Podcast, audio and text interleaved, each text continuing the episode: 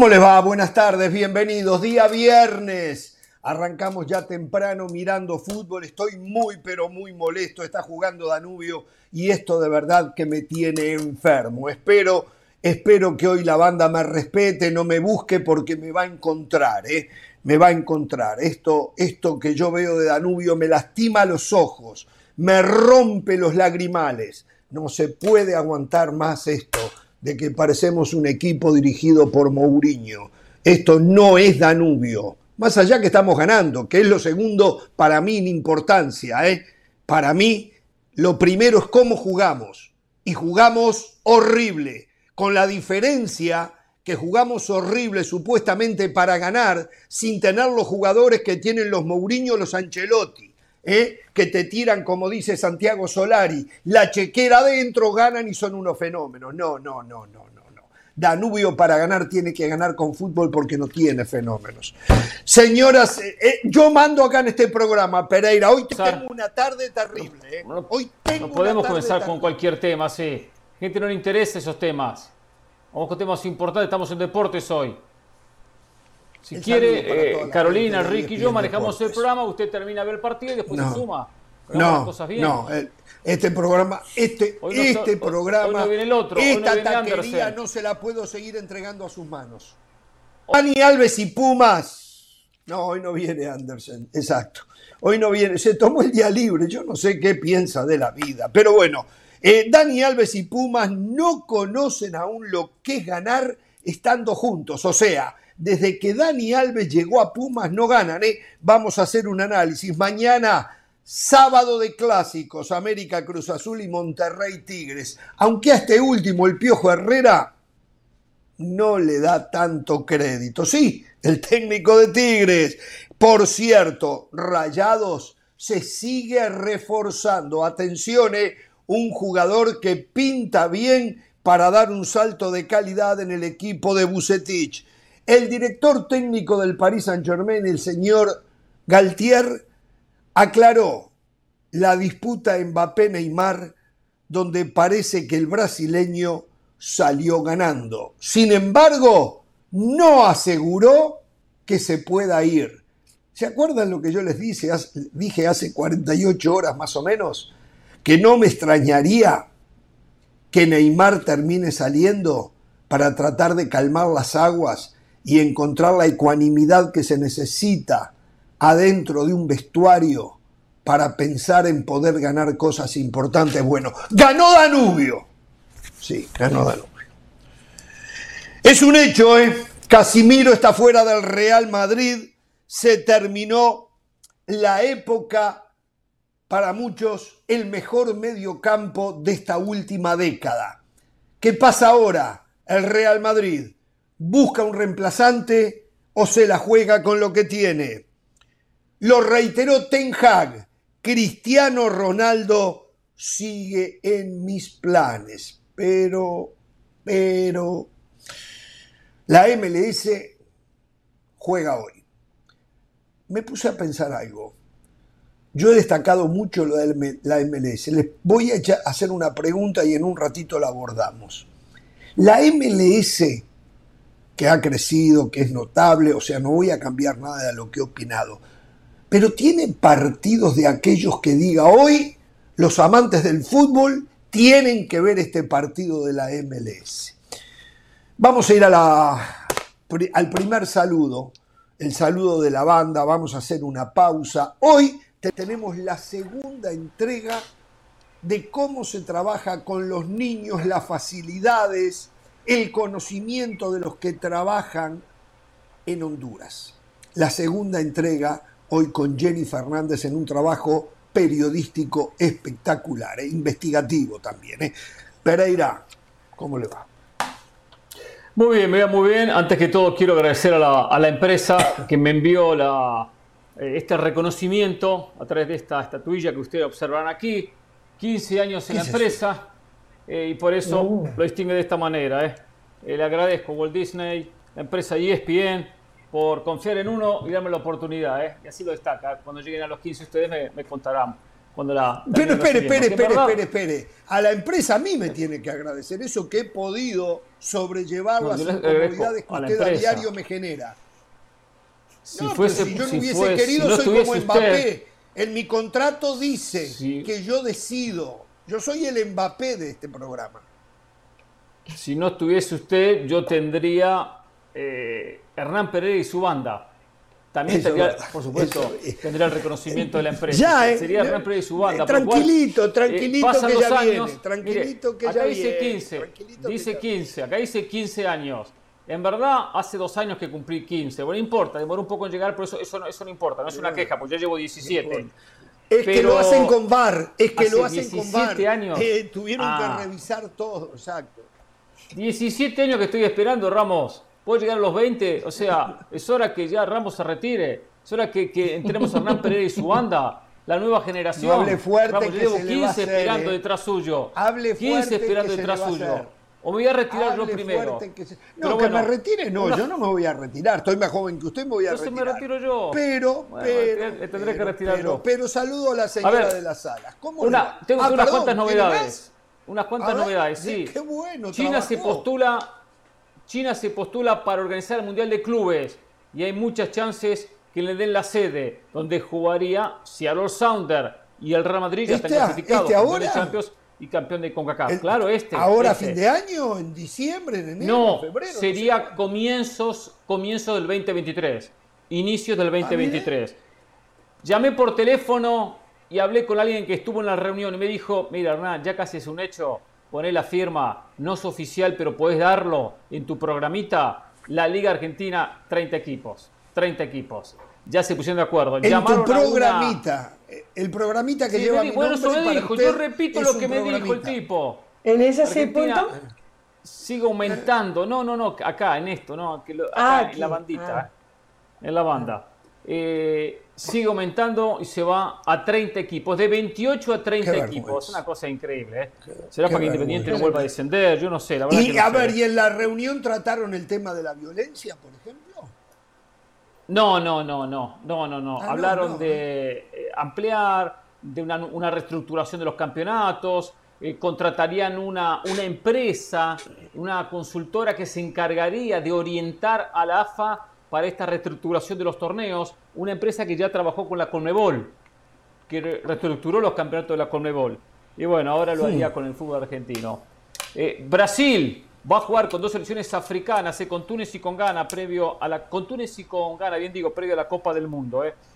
Y sabe una cosa argentina que también decidieron, no me parece una mala idea, eh, Eh, armar un torneo seniors, que esto lo hace Argentina, después lo hace Uruguay, lo hace Brasil, lo hace todo el mundo, eh. un torneo seniors para jugadores ya retirados, que sea televisado y que sea con público. Entonces, esos exjugadores que todavía algunos están eh, en competencia, que todavía algunos pueden No es correr una mala la pelota. Exacto, no me parece porque son jugadores que comúnmente uno quiere ver, que uno quiere ver. Entonces, armar un campeonato, pero ya bueno, de ahora, manera ahora le van a hacer una despedida a Poncio, ¿no? Y, y se va a volver a sí. los cortos Francesco y el burrito Bueno, pero eso es un partido, eso es un partido de despedida. El burrito Es un partido de despedida. A- Hacer un campeonato oficial de senior. Hacer un campeonato oficial, hacer un campeonato con un plantel, con una lista de buena fe, con, con- no sé si le pagarían a los jugadores, imagino que algo le tienen que pagar a los futbolistas, ¿no? Entrenando y con un trofeo para el que le gane el título. No es una mala idea, ¿eh? Bueno. no me desagrada. Está bien, está bien. Yo creo que en México se hizo alguna vez, ¿eh? No estoy seguro, creo Sí. que en México Pero- se pero insistió hicieron hacer partido, yo recuerdo ¿Cómo partido. jugadores que se retiraron no, no. o puede ser ¿Eh? puede ser no sé un Hernán Pereira que nunca jugó profesional pero que puede y quiere jugar sin No, No, jugadores no, que se retiraron. campito. No, Pereira no, no, puede son jugadores que se tierra. retiraron. Usted le da tierra Ahora- a Pereira en la Ah, mano solo y no sabe qué hacer exprofesionales, con ella. ok. Exacto. Ok. claro. No, Ok, después tendrán que poner las condiciones. Pero si hay un futbolista que de repente no jugó, pero tiene condiciones y tiene espacio y juega bien, lo, lo puede, puede fichar, puede jugar. Pero bueno, después habrá que poner, ver las reglas. Yo- Bueno, yo no ¿Cómo puedo le va, jugar. Yo, señora? la ¿Cómo verdad, yo no puedo jugar, ¿eh? No, no, Ya. eso ya está claro, Ni el está clarísimo. Exacto. ¿Cómo le va, ¿Qué señora? tal, Jorge? Muy bien, es viernes, hay que sonreír, estamos contentos. Eh, ya se terminó el primer partido de la Liga Española El Rayo Vallecano, que muchos habían criticado al Barcelona porque había sacado solamente un empate ante el Rayo Vallecano, volvió a hacer la tarea, ahora sí sacó los tres puntos como visitante ante el español. Uno entiende que estos equipos de a poco se van cayendo o eh, a lo largo del torneo, pasó una vez con Granada, Falcao jugó, si le interesa Falcao, ingresó al minuto 74, así que la Liga Española sigue adelante. Y para quienes están pendientes del morbo del Manchester United, no se apuren, no es el partido del fin de semana, juega el lunes, pero ante el Liverpool. Así que hay mucho morbo también porque el Liverpool ha perdido puntos al comienzo de, este torneo, algo el lunes. impensado, sobre todo contra, contra el Fulham, ¿no? El otro día en ese empate. Entonces, bueno, estamos pendientes de eso. Jorge, eh, a mí me hizo un poco de ruido en su titular cuando dijo el mejor tridente de mediocampo en los últimos años. que algunos decían, que en los últimos 10 ah, años. Oh, que algunos en los últimos 10 años. Yo, yo reconozco lo de Casemiro, lo de Modric y lo de Cross. Y creo que puede ser uno de los mejores, pero no sé, cuando yo hablo del mediocampo, yo no me quedo necesariamente con la contención. Siempre me voy más hacia lo creativo, lo que fue un Xavi y lo que fue un Iniesta. Y que no vengan no, pero yo le dije los, últimos 10 años, claro. ¿Cuánto hace ya que el mediocampo sí, busqué Xavi, Iniesta y Messi no están juntos? Claro, pero bueno, era Xavi, Iniesta y Busquets. A la otra línea yo me voy a la otra línea. No ah, no, si usted me dice eso. claro. No, estamos todos de acuerdo. Estoy alineado con usted. Estoy alineado con sí, usted. Sí, sí, sí. ¿Qué decía Pereira? Porque tengo algo para el cuarto de la no, no. ¿eh? ¿Qué me decía Pereira? Que, que sería Xavi, Iniesta y Busquets. Serían los si, hablamos del medio campo. el cuarto. Sí, está bien, tres, está bien. Bueno, está, bien, el cuarto, está bien. Bueno, ¿Saben qué? lo estaba esperando. Lo, estaba esperando al señor eh, Ricky Ortiz. Lo estaba esperando porque lo tengo como un excelente periodista, pero un millón de veces mejor persona. y me sorprendió muchísimo que en redes sociales alguien retuiteó lo que él decía, me copiaron a mí. Y en redes sociales, en cuanto fue goleado el Manchester United, salió y escribió, a ver, los estoy esperando aquellos que criticaban a Mourinho. Mourinho hmm. fue, no sé, lo mejor que tuvo el Manchester United en los últimos tiempos. Primero, no me pareció oportuno cuando el equipo está mal, sus aficionados están destrozados, traer a alguien que en definitiva le hizo ganar un par de campeonatitos, pero que hizo exactamente lo mismo que cuando pasó por otros equipos, recordar el Inter de Milán, un poco el Real Madrid también, pasó por ahí y por años no creció el pasto. Pasó por ese territorio y por años no creció el pasto. Lo destrozó. ¿eh? Nadie se explica, pero esa es, se da la casualidad.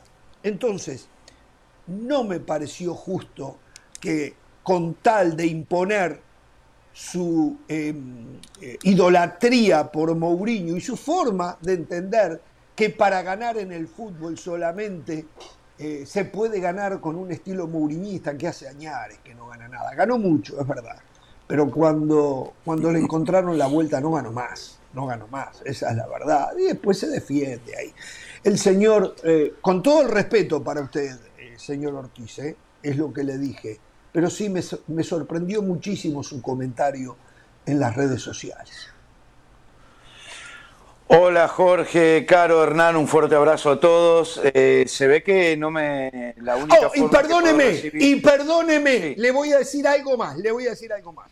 Dije, ¿hay más todavía? Extraordinario, oh. extraordinario periodista un millón y pico de veces mejor persona y entre el periodista y la persona, sensacional relator de fútbol. No sabe cuánto he disfrutado sus relatos del Real Madrid, del Barcelona, del Atlético de Madrid, con Alex Pareja, con Martín Einstein. La verdad, tengo que aquí aprovechar en el programa eh, número uno de ESPN eh, e Plus en español para felicitarlo. ¿eh? muchas gracias, Jorge. Muchas gracias veniendo de ustedes. es un halago, número uno. Número dos, gracias por decir algo bueno de mí, porque ya me estaba por largar a llorar de, de la pena y la vergüenza que me estaba dando. Pero, a ver, Jorge, me, me, da la sensación que la única forma que podés leer un tuit mío es que si alguien eh, lo retuitea y, te agrega, o sea que no me estás siguiendo en Twitter. Eh, no estoy seguro. los que manejan la cuenta, no sé si lo no, bueno, le dieron. No, se lava las manos, se lava la mano rápido. ¿eh? Yo lo vi por un Enrique Ortiz, follow. ya, eso está muy mal. complicado. eso está muy mal. La cuenta. le ofrezco disculpas si no lo estoy siguiendo, ¿eh? Le ofrezco disculpas si no lo estoy siguiendo. Y te voy bueno, a, decir a, mí gracias, a mí gracias a su community manager me empezó a seguir, así que el community manager ah, está haciendo bien su trabajo. Te va para arriba, Caro. La razón que lo digo es que el día que echaron a Mourinho del Manchester United y eh, dijeron casi todos en estos medios, definitivamente casi todos lo que conozco, que el problema del Manchester United era Mourinho y que se le había acabado el cuarto de hora. De ese día en adelante te puedo mandar infinidad de tweets, de videos en varios programas. Yo no me aproveché en ningún momento, bajo ninguna circunstancia, esta goleada eh, es normal para mí contra un Manchester. Yo siempre dije, no son jugadores para el Manchester United, son jugadores para el West Ham, para el East Ham, para el Southam, para cualquiera de esos equipos. No son jugadores para el Manchester United. Entonces, como le siguen echando, vos mismo, Jorge, ahora, la culpa a Mourinho que ganó unas copitas nada más. Desde entonces no ganó nada. Desde el 2018, 2019, que vengo y no voy a cambiar mi postura del desastre que es este Manchester United para lo que significa este equipo. La otra cosa es que le diste a Mourinho diciendo que Danubio parece que lo dirige a Mourinho y a los dos segundos gritaste, ganó Danubio. No, no, no, no, Le hizo tres goles, ¿eh? Le hizo tres goles Danubio, ¿eh?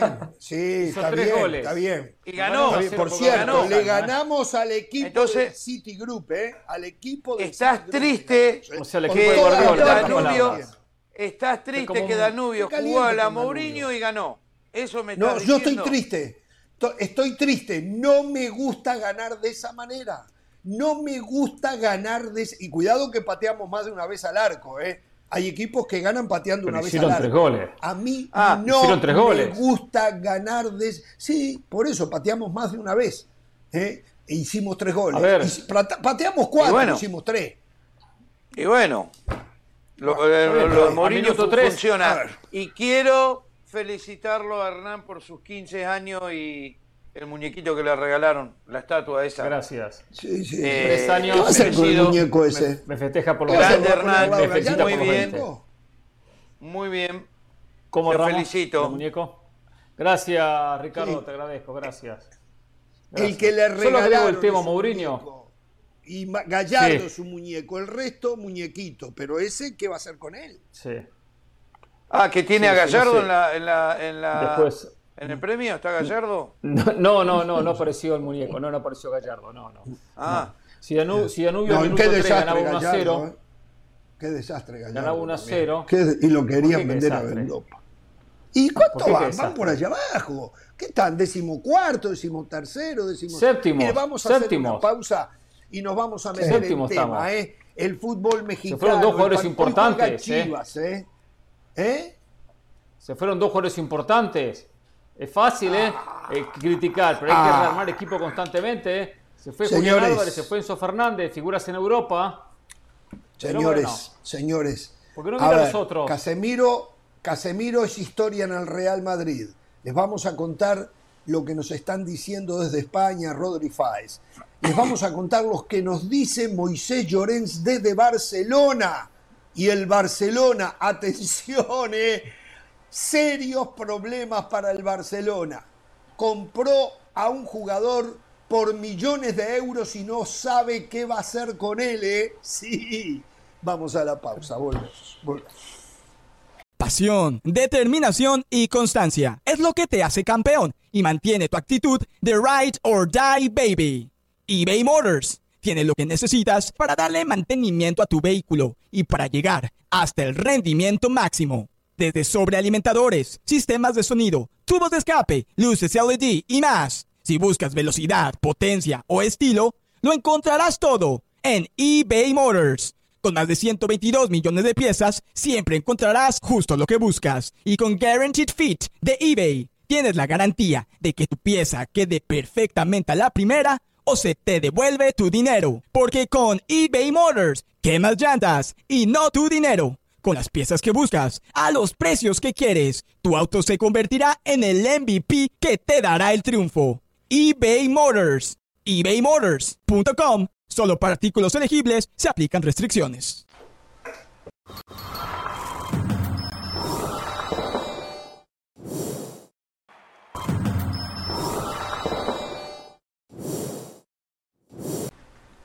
¿Cómo les va? Muy bien. Bueno, una vez más, saludando a la gente que haya podido llegar tarde, que se hayan distraído mirando el partido de Danubio y que se perdieron el comienzo del programa.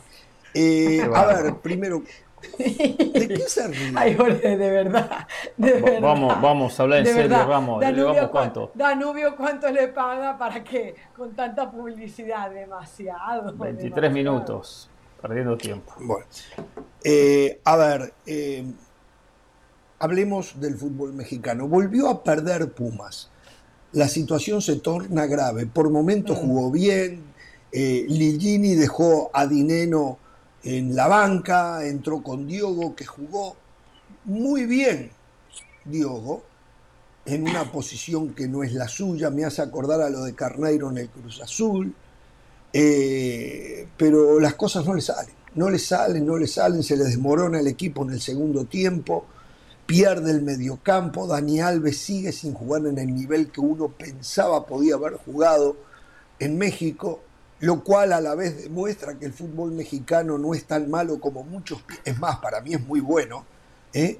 como muchos piensan, muchos creyeron que Dani Alves iba a jugar con una pierna atada, le está costando una enormidad, al punto que esto puede llevar a que Tite decida no convocarlo a la selección nacional, eh, y un equipo que ha perdido la brújula y se están impacientando aquellos eh, que toman decisiones. Es lo que me están diciendo.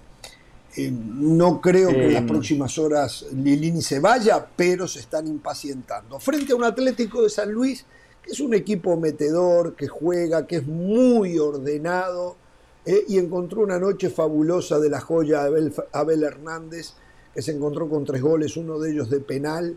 Eh, el Toto Salvio, más allá de los goles, creo que hizo un buen partido también.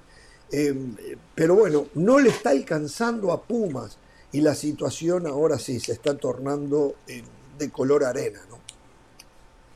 Claro, porque hay derrotas que dejan heridas y esta derrota deja heridas. Eh, estar ganando 2 a 0 y perder 3 a 2 realmente duele y deja mal porque se habla de un buen comienzo pero un mal cierre. Se puede argumentar en mal planteamiento, mal manejo de resultado, por supuesto una reacción del rival, pero también eh, hay culpa del propio técnico Lilini de no haber sabido manejar la diferencia del 2 a 0, que ya cuando Hernández descuenta, que era minuto 30 en la primera etapa, con el penal lo termina transformando en el 2 a 1, ya se mete San Luis en el partido y vemos otra, otra historia en la segunda etapa, que tuvo situaciones hasta para un cuarto eh, el equipo de San Luis, con el 3 a 2 jugado eh, en ataque, el equipo de Sí. Pumas buscando el empate, perfectamente le podía haber marcado un cuarto, lo que era, era lapidario y dejaba una, una pésima imagen. De Vitinho. Independientemente que después, de- eh, sí, no, pero hay una, hay una de Vitinho y otro de, mm, creo que fue Murillo, que, que tenía una situación eh, clarísima, en un mano a mano, una pelota que arranca desde el medio y corriendo solo. Sí, era, era, era Murillo, sí, creo que fue el que corrió con el, el fondo muy adelantado y define mal. Después tuvo una Sabitinho que terminó pegando en el poste también, que esa fue previo al gol, ujú. si mal recuerdo, previo al 2 a 2 o previo al 3 a 2. En uno de los No, goles. previo al Gabriel 3 a 2 creo que Hernández- fue. Previo, previo al 3 a 2, la que pega en el poste. Eh, Freire lo marca Abel Hernández, lo observo en el gol cuando después pongo la repetición, va a adelantarse a buscar la pelota aérea, no llega, y descuida la marca. Y Aldrete lo termina marcando de atrás. ¿Cómo va a marcar un, lateral a un hombre como Abel Hernández desde atrás? ¿Cómo puedo marcar de atrás cuando termina recibiendo de frente? O sea, errores individuales, errores colectivos. Y bueno, a Pumas esta, esta derrota le puede costar caro. Sigue fuera del repechaje, no le alcanza ni para el repechaje. Fíjense, ni al Atlas, ni a Pumas, ni a Cruz Azul, ni a Chivas. Después hablaremos del resto, ¿eh? Pero cuatro equipos mm. de los mencionados hoy no les alcanza para el repechaje. Tenemos una sola victoria, ¿eh? Eh seguramente Lilini, manteniéndose así, el campeonato lo termina, porque uno conoce cómo se maneja la dirigencia de Pumas, pero el crédito se le terminó. Sí, qué paradójico que todos alabábamos a Lilini y en el momento que alguien realmente esperaba algo de Pumas, que le traen al Toto Sabio, que le traen a Del Prete, que le traen a Dani Alves, es cuando peor la está pasando el equipo. no deja de ser eh, paradójico ese tema, pero me parece que eh, el, periodismo, sobre todo en México, se la ha agarrado contra la figura de Dani Alves. A ver, es una realidad que Dani Alves ha terminado decepcionando. Yo pensaba que estaba para más, yo pensaba que podía haber jugado como yo también. derecho, pensaba que podía jugar como extremo por derecho. Se ve que no haya donde eh, acomodarlo Lilini, porque ayer lo termina metiendo en la primera línea de volantes, que no desentona, pero que tampoco hace la diferencia y uno siente que realmente eh, pasa más por Lilini no saber dónde acomodarlo que porque ahí se sienta más cómodo Daniel. Esa es una realidad. Ahora, no todos los problemas de Pumas pasan por Dani Alves. Ayer ya comentaba eh, Hernán lo del tema de Freire, es una constante. Antes de que llegara Dani Alves, recuerdo aquel partido de Pumas León que iba ganando 3 a 0 y le terminan empatando, creo que fue 3 a 3. La final de la, de la, de la mm, Liga de Campeones de la Conca Champions, que termina ganando Seattle Saunders, que también la iba ganando el equipo de Lilini y se lo estaban empatando. Ayer vas ganando el partido al minuto 23, dos goles por cero y te remontan 3 a 2. Entonces yo creo que es verdad lo de Dani Alves, hay que ver cómo lo terminan de acomodar, ver cómo se termina de adaptar, Ojo, estamos pasando, más allá de que el partido de ayer era en, el, juego de, era en San Luis, eh, el tema de la altura probablemente a Dani Alves le esté pasando factura. Y eso sea parte del problema, porque el otro día juega contra el América en Ciudad de México. Entonces yo creo que hay que tenerle eh, fe a Lilini. Yo creo que es un hombre que ha demostrado lo suficiente, que le ha dado más a Pumas de lo que esperaba el equipo en mucho tiempo y que bueno, así como se le halagó en las buenas, le tengan un poquito de paciencia, ver cómo acomoda el, equipo y que se le arregle. Ahora, yo creo que Pumas, por pasajes de juego que le vimos ayer, se puede ir arreglando en el camino. No es fácil, pero por lo menos ayer se le vio competitivo con respecto al partido. Sí, mejor, mejoró en el nivel general. Claro. Mejoró en el nivel general Pumas. Y no sé si Ricky tuvo la oportunidad de ver el partido. Sí, a ver, eh, no, más que nada de, Dani Alves, el problema es que lo recibieron con bombo y platillo, eh, como cuando Messi llegó al Paris Saint Germain, algo más o menos igual, a mí me pareció una, una locura, un jugador de 39 años. ¿A ustedes les sorprende que esté tan bajo su nivel? A mí no, o sea, eh, del cambio de Europa a, México a esa edad, después de, haberlo ganado absolutamente todo, es, es prácticamente imposible. Lilini y Pumas previo a la llegada de estos jugadores, especialmente Dani Alves, estaba bien y él se era, eh, escuchándolo ustedes, eh, eh, se sentía muy cómodo sacando chicos de abajo, ¿no? De la cantera, de las inferiores. Ah, Lilini, capaz que, Lilini, entonces capaz que no es un técnico que, que, se sienta cómodo con ciertas figuras es cierto, que le desarma todo, le desarma todas las distracciones, más gente, más cámara, más porque Dani Alves pasó de ser el superhéroe a miles y miles y miles, que me parecieron una locura. Miles de personas esperándolo en el aeropuerto y después de dos partidos ya no sirve para absolutamente nada, todos los problemas van a los extremos, pero yo creo que el técnico no está acostumbrado a, recibir tanta atención y los jugadores de Pumas y los jóvenes jugadores de Pumas tampoco. Entonces, están esperando a ver qué va a hacer Dani Alves con todo el ruido que hicieron. ¿Se acuerdan cuando Messi... Ricky, Ricky toca un buen punto. Ricky toca un buen punto. Eh, solamente te hago este paréntesis, Ricky. Ayer nos llegaban reportes del partido de la previa del Atlético de San Luis contra Pumas y los estaban, decían, va a haber un Sí. operativo especial para la llegada de Pumas, van a llegar directamente al estadio, o sea, son cositas que al final te influyen en tu planificación, en la distracción, en la concentración, ojo con eso, y suman el partido del Barcelona que terminó siendo una vergüenza, en donde quedó retratado Pumas. A ver, Bueno, ¿se acuerdan cuando- cuando- Y, a- y- ahí está la venta de humo que llega desde Europa y que la gente compra. Porque, a ver, el me- y, y ya, Ricky, voy contigo. ¿eh? El mejor Sí, sí. Dani Alves era un lateral Hace derecho. 15 años. No es para convocar a una multitud para ver un lateral derecho. El mejor lateral No. derecho, ¿eh? No es. A ver, ¿qué lectura hacemos del fútbol? Estamos locos. Sí, eh, estamos todos locos. Hoy se convocó una multitud, o los otros días en el, en el aeropuerto, todo, para ver un jugador en el ocaso de su carrera. Ni siquiera en su mejor momento, que después de Cafú es lo mejor que yo he visto en la posición de lateral derecho, eh, tengo que decir. Sí, sí. Pero Sí, cierto. ¿es para convocar una multitud un lateral derecho? Seguramente el No. lateral derecho que la pueda Pero la- la multitud no va porque es un lateral derecho, Ramos. No, convoca- no, porque viene de La Barcelona. multitud porque, porque viene del Barcelona, porque tuvo su época Claro. dorada, porque ganó absolutamente Claro. todo, porque es Dani Alves. Claro. Pero es un Los lateral cholulos, a derecho, la gente- Hernán. Es un lateral Pero derecho. sea lateral derecho o el puesto que quiera, suplente la gente ¿por qué va? A ver, en Europa. ¿por qué llama la atención? Porque es Dani Alves. ¿Por qué aquí hablamos Claro. más de Dani Alves que de Pumas? Porque es Dani, Dani Alves no tiene la culpa de no eso, ¿eh? posición. Dani Alves no tiene la culpa. Ah, Dani Alves no nada. tiene la Dijimos que culpa. Dani Alves, acá se lo dije en su momento, Dani Alves no, en el Barcelona no podía aportar nada. Acá lo defendieron Nada. para Barcelona, lo defendieron para Pumas. Se llegó a decir que Pumas era candidato porque llegaba Dani Alves. Todos disparates, todos disparates. El tiempo no- nos dio la razón en el tema Dani Alves. Pumas tendrá que haber Sí. invertido ese dinero en fuerzas básicas, en jóvenes, Sí, sí. en la formación. ¿Qué es lo que saben en Pumas hacer no ellos? sobra plata. No sobra plata. Hay clubes que sobra plata, en Pumas no. Pero bueno. Ricky quería decir Ahora, algo, lo- ¿eh?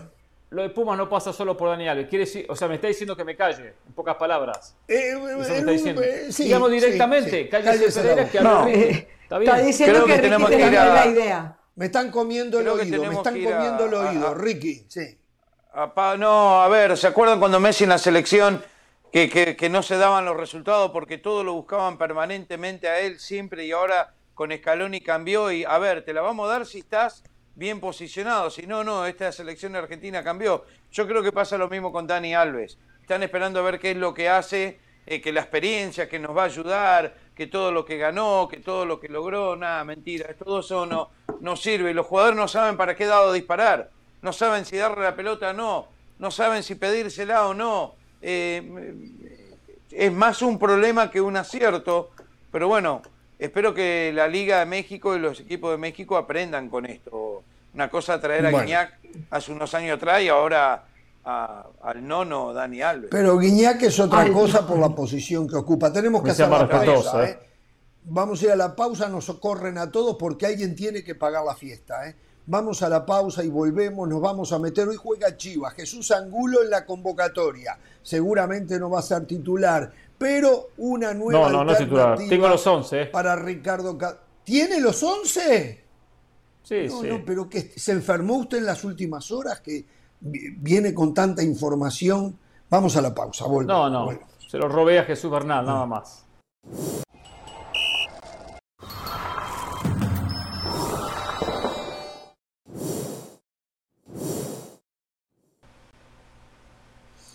A ver, un mensaje para el señor Florentino Pérez. Aplauso, beso y medalla. ¿Qué, Es tanto? oficial. Sí. Aplauso, beso y medalla para Florentino Pérez. Tiene una suerte bárbara. Es oficial. Florentino Pérez abusó de la desesperación del Manchester United y les vendió a Casemiro por 70 millones más 15 en variables. Es oficial. Espere, espere, espere. Casemiro, nuevo jugador del Manchester United. Ya está, se fue. Aplauso, beso. Pero ¿de dónde viene esa inflación de un día para el otro? No sé, ¿Dónde es lo que dice la prensa? Madrid. A ver, usted me está A haciendo. la prensa de. Madrid. Es lo que Ayer dice se la manejaban prensa de Madrid. 60 Ah, más 10 en variables. ah. Ahora es 70 cierto. más 15 en variables. O sea, ¿cómo, cómo se inflan los 70. precios? Sí, sí. ¿Cómo A ver? Fabricio Romano, a Fabricio Valle. Romano a quien yo le creo, Fabricio Romano a quien Sí. yo le creo, dice 60 millones de euros y 10 a- e- en variables. Así es la cosa. 60 millones de euros y 10 en variables. Yo creo que nos podemos guiar por lo que dice Sí, me voy. Igual, ¿eh? Aplauso, beso y medalla. Beso para y medalla. Pérez. Igual, igual. ¿eh? Perfecto. Tiene la suerte Florentino Pérez que encuentra a un equipo en estado de desesperación como el Manchester United, que dicen le está ofreciendo al Ajax por el brasileño Anthony 100 millones de euros. Bueno, Florentino lo aprovechó y se las dio acá, ¿eh? Los mató. Cuidado, se llevan un señor Un genio, volante central. ¿Cómo? un genio eh, Florentino. No, ah, Florentino sí, Florentino sí. Muy, Florentino, muy genio. bien Florentino Pérez. Muy bien. Aquellos que hacen, aquellos que hacen tweets con líneas de mis comentarios que pongan ahora. Jorge Ramos a Florentino Pérez. Aplauso, beso y medalla por la venta de Casemiro. Un genio Florentino Pérez en este El caso equipo- lo que hizo, sin duda. El equipo lo va a resentir, ¿eh? El equipo va, eh, va a ser difícil reemplazar a Casemiro. Eh, Es fácil poner un nombre, pero digo por las características de juego de Casemiro. O sea, va a ser difícil. Al punto de, por ejemplo, leía un poco analizado lo de Tony Cross. Tony Cross no le gusta jugar en ese puesto. Puede jugar y ha jugado, pero no le gusta en ese puesto. A él le gusta tanto la marca, tanto la recuperación, eh, meterse tan cerca de los defensas centrales. Entonces hay que ver. Giovanni irá con el tiempo adaptándose para ganarse un espacio y hay que ver si le pesa o no esa responsabilidad. Camavinga también más estilo, es más estilo el propio Cross, le gusta más soltarse, pisar ambas áreas. Entonces lo va a, a sentir, va a ser una ausencia que va a tener Hernán. un tiempo de adaptación. Pero el Madrid tiene crédito, porque ganó, sí, Ricardo. Exacto, puede hacer la plancha Eh, un año. ya, ya te digo, ya te digo Sí. que Ancelotti, que es más genio que Florentino y todo, menos que Mourinho es el más genio de todos, va a poner a Alaba. ¿Te acordás que Alaba jugó en esa posición en el Bayern? Sí, es verdad, yo lo mencionaba. Alaba, Alaba porque llegó Rudiger. Eh, no, Claro. es, eh, no es ningún son, ningún tonto oh, Ancelotti. 70 millones por un tipo de 30 años que ya estaba Sí, sí. en decadencia. No te digo decadencia ya inservible, sino que eh, no era el mismo jugador de hace unos años atrás. Ricky, en la pretemporada vimos una merma física de Casemiro. Puede ser que estaba haciendo un trabajo especial que no va a tener espacio en el Manchester United preparando su mundial. Puede ser, no lo sé. Sí, sí. Pero en la pretemporada y los otros días no lo vi bien los minutos que jugó tampoco, ¿eh? No, Pero y la final es- tampoco. ¿Será, ¿será tan Champions. buena la oferta? ¿Será tan buena la oferta que se resolvió en menos de una semana? Es que para que, el- para que al Real Madrid le quiten a un jugador que, a ver, hay unos insustituibles en el, en el Real Madrid, o uno diría que son insustituibles, Benzema, Courtois, y yo creo que el tercero probablemente sería Casemiro. Entonces, si eh, Florentino, si el Real Madrid, porque con esta noticia recuerdo que arrancamos el lunes, el martes, hablando con Rodri, Pero y fue hoy ya se está todo. cerrando, es porque Sí. es, eh, es una cosa No se cerró. irresistible para el Real Madrid. O sea, ahí no tienes mucho que pensar, ahí tienes que agarrar el dinero y decir, sí, aquí está el lacito, muchas gracias Casemiro, gracias por toda la Champions y te vas.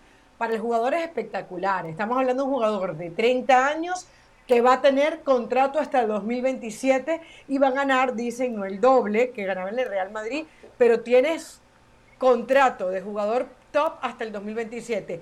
Ya la gloria deportiva Casemiro no la necesita, ya Casemiro No, eh, ha ganó ganado cuatro todo. Champions. Ahorita debe Claro, y debe estar pensando ahorita en su mundial de fútbol. Yo creo que a todas estas termina siendo una interrogante, sobre todo para el Manchester United. Es Casemiro No, ¿por qué? lo que necesita, porque, porque yo no sé, yo no sé Sí, claro. si realmente Casemiro sea la solución. Probablemente puedas empezar a hacer unas cosas, pero a mí no me combina, y lo hablábamos ayer con Andrés, que Casemiro sea un hombre de proyecto de cinco años y para Ten Hag y el No. fútbol que pretende Ten Hag. No, es para poner orden en ese equipo, es para tener personalidad, es para tener un caudillo, es para que dos Probablemente. gritos, es para que demuestre cómo se hace eh, lo que significa ponerse una camiseta pesada, si ninguno de esos sirve para, para eso, ni Cristiano, Cristiano piensa hacer goles para él nada más. De Gea era el único más o menos y Uh. ahora tampoco ha caído. Esto, Pero esto es eh, Cristiano la debe base. estar más tranquilo con la llegada de Casemiro, ¿eh? Debe estar. Mire No, usted, Cristiano quiere hacer goles en Champions. En lugar de. Cristiano nunca va a estar tranquilo, Jorge, quiere hacer gol en Champions porque Messi está a 15 y si Cristiano no juega la Champions, cuando te querés acordar, está a uno o dos goles. Y eso lo come por dentro, lo carcome por Sí, dentro, ¿no? sí, sí, no, sí, no, sí. Cristiano Pero es un buen punto. Es un buen Bueno. punto, es un buen punto, porque por más que podamos reclamarle muchas cosas a Cristiano, que te Le podés llevar los Casemiro, 11 de Danubio que te- son te- buenísimos. Que te Que se va. recuerdas lo bueno, lo- las cosas buenas en el Real Madrid, que siente que no está solo, que llega aire fresco. Para Cristiano incluso puede ser eh, reconfortante la llegada de Casemiro. Es verdad. Muy bien. eh, como noticia, eh, Martín Cáceres, el uruguayo eh, de la selección nacional que estaba sin equipo, tiene un precontrato firmado con el Galaxy de Los Ángeles, nos están diciendo. periodistas desde Uruguay lo informan y estaría llegando a Los Ángeles esta próxima semana para pasar la revisión médica y los últimos detalles y firmar por año y medio. Martín Cáceres llegaría para jugar al Galaxy de Los Ángeles. Esto tiene que pasar antes del 2 de septiembre que se cierra la ventana de jugadores libres. ¿eh? Vamos a la pausa y continuamos. Juega Chivas esta noche. ¿Qué hará Ricardo Cadena? Visita Rayos del Necaxa. ¿eh? El equipo del Jimmy Lozano anda bien. Volvemos.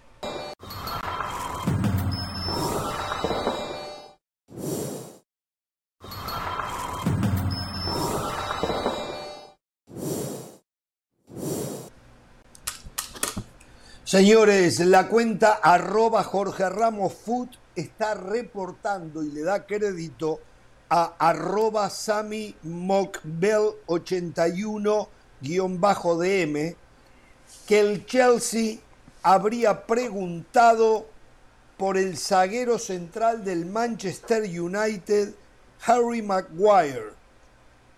El técnico Ten Hag está pidiendo una caja grande, porque el hombre es grande, tratar de meterlo adentro, sellarlo y llevárselo hasta Londres al jugador. Que Es lo que está pero- que arroba. Jorge Ramos Food. Y ponerle un moño.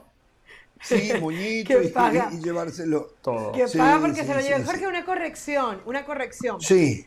Cuando, ¿Corrección cuando a quién? ¿Corrección a quién? A mí, a mí, a mí. No, a a mí, esta no, señorita. no, no, no, yo no me equivoco. Usted no me puede corregir. No, no, Yo no me equivoco. no, una corrección equivoca. para mí, para mí Termine, misma. Carol. Un- un- Termine que Ah, ya me parecía, ya me parecía. Ah, ya me parecía. ok, le puede sí. dar más aplausos, Ustedes los más mortales besos. se equivocan. Claro, usted sabe. Eh, aplauso, beso y medalla para, para Florentino. Siga con eso. ¿Se acuerda que le dije que eran euros? Bueno, eso era lo que había reportado Fabricio Romano, había puesto euros hace siete horas. Pero hace una Sí. hora él cambió euro por libras esterlinas. ¿Ok? Ah, eso Entonces, aumenta es un más poco. dinero. Entonces son Ya. 60 millones de libras ester- esterlinas más los 10 en variables. Hace 7 horas él había puesto euros y de hecho es el tweet que tiene fijo en su timeline. Gracias a quien nos hizo la corrección a través de la cuenta de Twitter. A Luis A Carlos. ver, Chacón. eh, Y hablando entonces de vamos a corrección, hablando de, de corrección, yo no, yo no tengo que originar noticias como algunos que tienen cuenta de Twitter originando noticias por aquí, por allá, vaya a saber dónde se las roban, no especialmente quien conduce el Eh, usted me sigue, ¿no, Pereira? que tiene Usted no hace lo que yo una- hago con Ricky, ¿no? Con Ricky Ortiz. Creo que sí, creo que lo sigo, ¿no? sí, sí, sí. Nunca le he sacado una noticia importante de- dentro de las que usted publica, la verdad que nada, ¿eh? nada bueno, pero bueno, ¿qué va a hacer? Nada. Eh, Mucha cantidad. Sí, Pero esto, ver si esto, con su- esto es, para, es para, la, para la gente, no para ustedes. El A ver si para con la público, agencia- No para los colegas. si Es con- verdad. Ah, Claro, está bien, perfecto, pero a ver si la agencia de, de noticias que usted tiene eh, desparramada en el mundo, a ver si le da buena información. Eh, Jesús Angulo Jugó con la sub-20 en el día de hoy, no entra en la convocatoria de Chivas, Jesús Angulo. ¿Entiendes? O sea, jugó con la sub-20. eh, hoy jugó hoy, entonces hay que estar un poco más al día, hay que estar, hay que estar pendiente, no solamente el equipo principal, Bueno, también fue- la sub-20. lo llevaron Va a en el dos partidos viaje, seguidos. jugó en la sub-20. Lo llevaron en el No, lo llevaron al viaje, sí, lo llevaron al viaje. Pero no va a jugar. No va a jugar Ramos. Entrenó en la semana. Quieren que gane fútbol, que gane el ritmo, que empiece a jugar y por eso juega con la sub-20. Y así lo hizo en el día de hoy. Entonces, ¿podemos estar informados cuando manejamos un programa? Le vendría bien a la gente, nomás cuando vamos a hablar de Ofrezco mi disculpa, sí me equivoco. Yo nunca me había dado cuenta que me equivocaba. ¿eh? No me había dado cuenta hasta estos momentos Ah, no, que usted me hace caer en cuenta. Pasa, Esta noche, esta noche, Necaxa frente a Chivas. Y la gran pregunta, más allá que Vamos a hablar de lo que pueda pasar en el partido, es cuáles son las consecuencias después que termine el partido.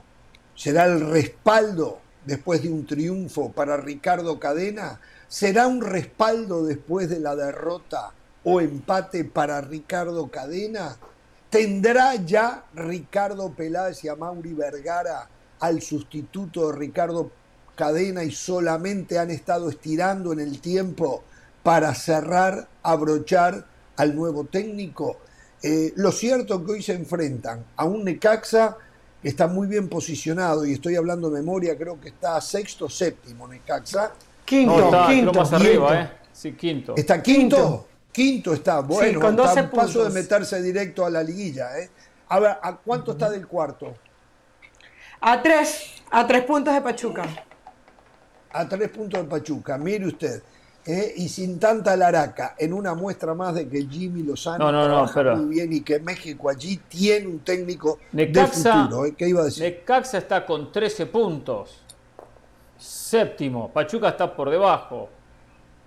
Bueno, eso no es lo que tengo yo. Está- Está en ¿Quién noveno entiende? Y Necaxa séptimo. Bueno, no es que yo no me equivoque, pero está claro que yo me equivoco O sea, muchísimo muchacho, menos que el resto, ¿no? Te- tengo que, tengo que claro. agarrar por eh, tengo que se- estoy como Casemiro haciendo cobertura por aquí, cobertura por allá, pero bueno. eh, ¿Sabe que vuelvo a lo Pachuca de Casemiro? Tiene 12, Necaxa tiene Tiene- 13, tiene razón, Tijuana tiene tiene 14 razón. y es el cuarto. Hoy Tijuana. ¿Vos valés 70 Con el millones también? Tijuana está con 14 cuarto. América 13, Sí, Santos ah, 13 sí, y Necaxa eh, 13. sí, pero buena sí. campaña. Necaxa ha hecho Sí, buena sí, campaña, sí. eso es cierto. En buena campaña, es buena campaña. Solo una cosa, y no Eh, podemos ahondar en un ratito, ¿eh? lo que dijo Ricky Ortiz en el tema de Álava. Ese va a ser el 5 del Real Madrid, seguramente. ¿eh? Sí. Ese va a ser el 5. Sí, es el de características más parecidas a Casemiro. Primero, Claro. que eh, su primera característica es de un defensor, de defender. Y allí va a encontrar seguridad Ancelotti con Álava en el medio. En un ratito, si quiere, seguimos analizando el tema, pero bien la visión de Ricky Ortiz. ¿eh? Bueno, eh, esta noche se juega la vida Ricardo Cadena. Entonces, el Canelo no está disponible para esta noche. ¿eh? No, no, no. El equipo va a ir con el Guacho Jiménez en el arco. Va a repetir la línea de 5. Jesús Sánchez va a jugar por derecha, no juega el Hermoso. Calderón va a jugar por izquierda. El Tiba Sepúlveda va a jugar Orozco en el medio. Jugar Olivas, los tres en la defensa, la defensa eh, de atrás, los tres centrales, con los dos carrileros que mencionaba en primera instancia. Eh, el oso, el oso eh, González, en González. el medio. Con dos que van a acompañar Beltrán y Alvarado como dos interiores, Alvarado con un poco más de llegada de repente, con más perfil. Beltrán es el jugador, el jugador que tiene Chivas hoy por hoy es Beltrán, el nene. Sí. Saldívar y Alexis Vega en el frente del ataque. Ese va a ser el equipo de Chivas hoy buscando tres puntos. Y yo le digo una cosa, el partido va a ser bravo, va a ser difícil.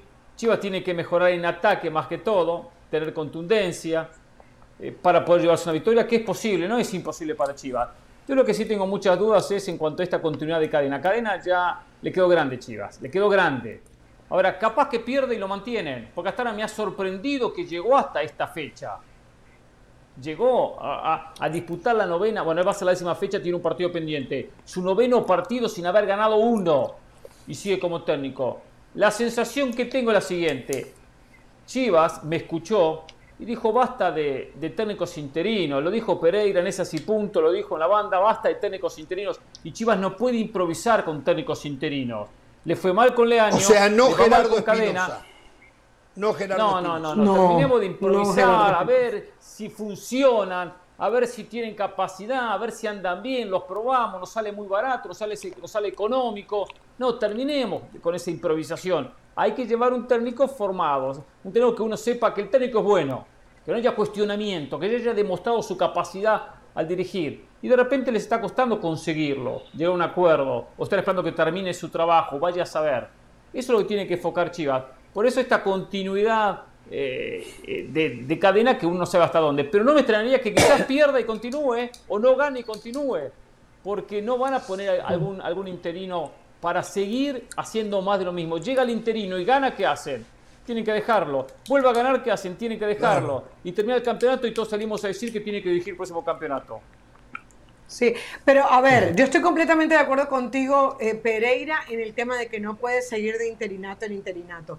Ahora, si no hay plata, si no hay, si no hay confianza en otro técnico, si es verdad que otro técnico no quiere llegar, porque la otra vez Jorge decía que el Tuca Ferretti dijo que no que Mohamed dijo Eso mentira, que ¿eh? Me lo contaron, Eso no mentira. lo dije yo. Me Ahí me dijeron, claro, que Tuca dijo, yo a Chivas, me, gustaría ir a Chivas y la plata no es un problema. La plata no es un problema. Ah, no. Aunque al Tuca lo vinculo más con Pumas. Al Tuca lo vinculo con Pumas. Pero bueno, eso es otra claro, historia. Claro, claro. Adelante, Caro. Ahora, ahora, lo de Ricardo Cadena, es verdad que el equipo no gana, pero desde el fútbol han habido altos y bajos. El otro día con Santos hizo buen partido, contra Atlas, no desentonó. Lo que pasa es que este es un equipo que mentalmente se cae muy rápido. Eh, Chivas va ganando un partido, le empatan y el equipo eh, se deshace. Alexis Vega es un jugador que no solamente hace la diferencia, estamos hablando de un jugador que ayer discutíamos si con la entrada, o sea, la, salida, perdón, del Tecatito Corona era más oportunidades para Alexis Vega y le conseguíamos un puesto en la selección mexicana que va a jugar contra Argentina en cuestión de meses. Entonces yo sí creo que este Chivas está para más. Yo sí creo que este Chivas debería encontrarse en algún momento con el, con el camino correcto. Ahí lo interesante sería ver si los jugadores le siguen creyendo al técnico, si los jugadores eh, eh, realmente están perfil bajo, entregaron el torneo o, van hacia adelante y solamente pasa por lo futbolístico. El otro día hablábamos con Jesús Bernal, nuestro corresponsal en Guadalajara, o uno de nuestros corresponsales en Guadalajara, y, decían que, y decía que una de las razones por la que sigue eh, cadena es porque le cree el equipo, porque, porque entrenan bien, porque están ahí. Entonces, a ver, ¿no será que a Chivas le hace falta justamente parar tanta cambiadera de técnico, darle forma a un proceso y a ver si terminan consiguiendo algo? Porque hasta ahora han intentado todas las fórmulas y ninguna le ha ayudado. ¿Sabe lo que pienso? Y ya voy con Ricky eh, cómo le salvé la vida a Del Valle principalmente y un poco a Pereira también. Ellos querían hacer su carrera y mantenerse adentro de este programa y de ESPN con el sacatécnicos. Hoy, si hubiesen seguido en ese rumbo, estaban sin trabajo. No han sacado un solo técnico. Y estamos en la novena fecha, o la décima. No han sacado un solo técnico de México. Es atípico Estaban desempleados. bien de la Liga Estaban en la cola del welfare del Valle Pereira. ¿eh? Sí, lo escucho, Ricky. El saca técnicos en este programa influía la mentalidad de los dirigentes. Tengo tres temas. Segmento tuvo, tuvo sus razones, porque ahora hay poco cambio técnico. Tengo tres temas cortitos en orden de importancia. El más importante de todos, quiero informarle, avisarle a todo el mundo que el señor Jorge Ramos me sigue en Twitter, lo hizo en el último corte comercial. No, no, no, no. Ah, entonces fue el alcahuete que tengo que me maneja la, cuenta. No ah, sé. bueno, está bien. A mí. ah, pero que bien está pendiente. A partir de ahora, entonces, perfecto, perfecto. Bueno, Muy bien. número dos. Sí. Eh, Chivas está sufriendo las consecuencias de lo que está pasando en México, porque, a ver, la selección de México, que no hay recambio, no hay jugadores, cada vez más extranjeros, cada vez sacan buenos jugadores, juegan solamente con jugadores mexicanos, ahí está la consecuencia. Eh, o, o cambian o van a seguir sin ir a la liguilla y sin hacer absolutamente nada. o sea, usted sugiere que Chivas abandone técnico. Que sean la tradición y que traiga extranjeros. ¿Eso es lo que usted está sugiriendo? Sí, eso, eso es lo que estoy diciendo, porque si no va a ser colero siempre, no va a pasar nada, va a quedar ahí y se terminó, porque yo no veo mejoría en el asunto de jugadores jóvenes mexicanos que estén saliendo y que haya un cambio generacional. Va a enojar a la gente extraordinario, usted, ¿eh? como por ejemplo en Estados Unidos, que ya, ya lo de- en cualquier momento México lo deja en el pasado en todas las categorías. Pero bueno, esa es mi opinión. Lo otro es... eh, A ver, a ver, a ver. Que la gente le escriba a usted en su cuenta de Twitter. ¿Cuál es? Arroba Ricky Ortiz. Y R número, ¿no? Ortiz guion bajo Ah, ESPN. R Ortiz Lo que después lea. guion bajo ESPN. Escríbanle, Y que- a ver, sugiere que terminen con la tradición de puritito mexicano. El señor Ricky Ortiz. Rick, arroba R Ortiz, guion bajo y Por el bien del club, por el bien de sus fans, por el Qué bien del fútbol mexicano. Usted está casi insultando fútbol. al aficionado de Chivas. Bueno, eh, lo otro que le quiero decir rapidito es que escuchándolos siempre hablar de fútbol mexicano y después cambiando el canal voy a los otros programas que tenemos, picante, esto, lo otro. Cambio de canal, voy a otros canales que hablan de fútbol mexicano y digo, no voy a aprender nunca del fútbol mexicano. Solo lo, lo ¿Saben lo único que aprendo del fútbol mexicano con todo respeto? ¿Qué? Los equipos que son un desastre, los técnicos que se tienen que ir, los dirigentes que... Nunca me entero cuál es el gran equipo, quién juega bien. ¿Sabe que tiene un buen punto? que Bueno. ¿Sabe que tiene buen punto? Debo de admitirlo. Lo felicito, Pero ¿eh? To- Lo felicito. Perdón, ¿eh? No, no, no Sí. por te- porque... Bueno, no, ayer yo dije que Toluca. Toluca. Nunca. Ay, Justo ayer no pude ver, Caro. Ah, Pero mirá, Es verdad. justo ayer es no verdad. pude ver. Pero no hay un programa de televisión deportivo de habla en español en Estados Unidos donde no se habla pura y exclusivamente de los equipos que van mal. Es verdad. ¿eh? Eh, eh, que- eh, eh, Chivas tiene una trascendencia muy grande, ¿me entiendes? Hoy, por ejemplo, el único qui- equipo grande de México que está bien es el América. Chivas, El Cruz América. Azul, Y nadie presenta Pumas, que son- soluciones Y de tampoco, dos ¿eh? fechas para acá. Y de, y de dos fechas para acá es que respiró. Nadie presenta soluciones, ¿eh? Pero tiene un buen Porque me preguntaba a mí, le digo, ¿eh? tráete, tráete a Mourinho con este equipo y vas a ver, vas a ver Ah, cómo... por Dios. Por- Bueno, para le voy a arriba. decir, ¿eh? ¿Eh? Sin tener Porque grandes necesita jugadores, ese tipo de Mourinho técnico juega ahora. de travesaño y pum para arriba y regala la pelota que la tenga ¿Y? el rival y es como le ¿Y? podría ir mejor. Sí, sí, Y jugar o no liguilla, jugar. liguilla, Ensuciar liguilla, el liguilla y campeonato. Chao. Vamos a la pausa, volvemos, volvemos.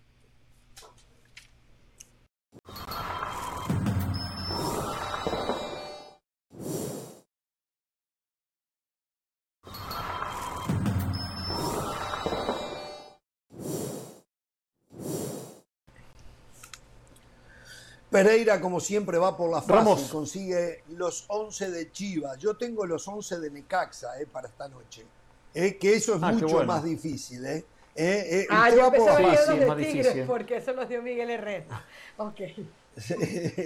bueno, a ver, le voy a decir cómo juega Necaxa frente a Chivas esta ¿Cómo? noche.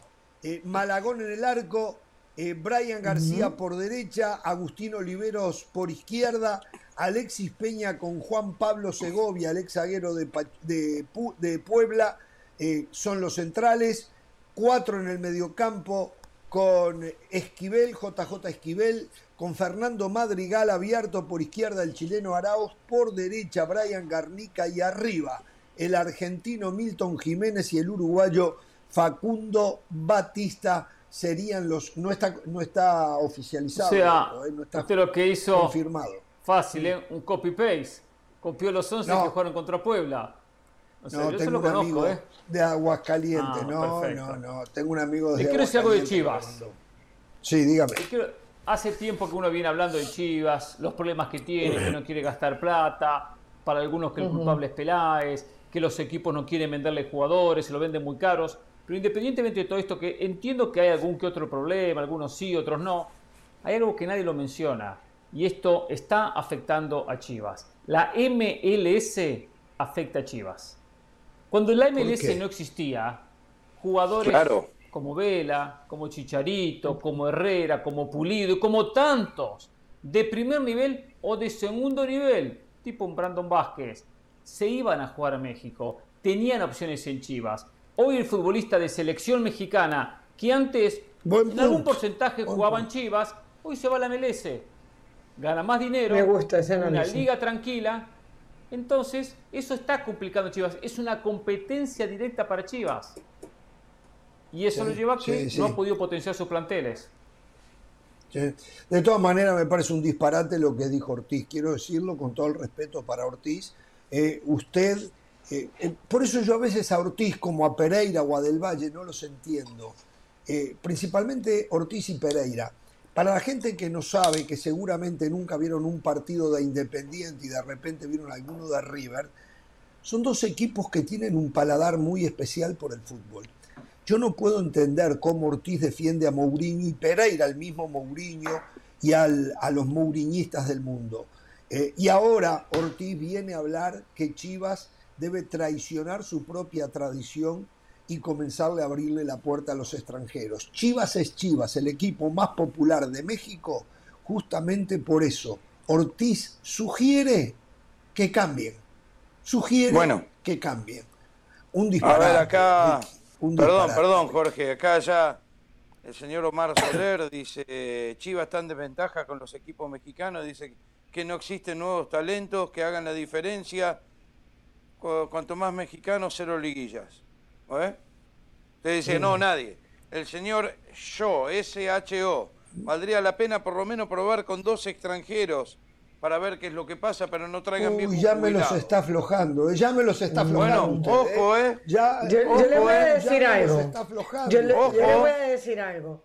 Nada peor la cuenta de la cuenta de Jorge Ramos no puede poner lo que dije y lo empezamos a retuitear y hacemos una encuesta a ver si ahí, ahí está uno de los 14 muchachos que se debe estar rascando no sé qué que ponga lo que usted dijo Ricky Ortiz eh, eh, no, los viernes, los viernes cafecito, no trabajan mucho los viernes, eh. eh Para eso que suba. ¿Qué iba a decir, Caro? Jorge, lo que pasa es que yo creo que este tipo, este tipo de normativas tienes que hacerlo desde la convicción.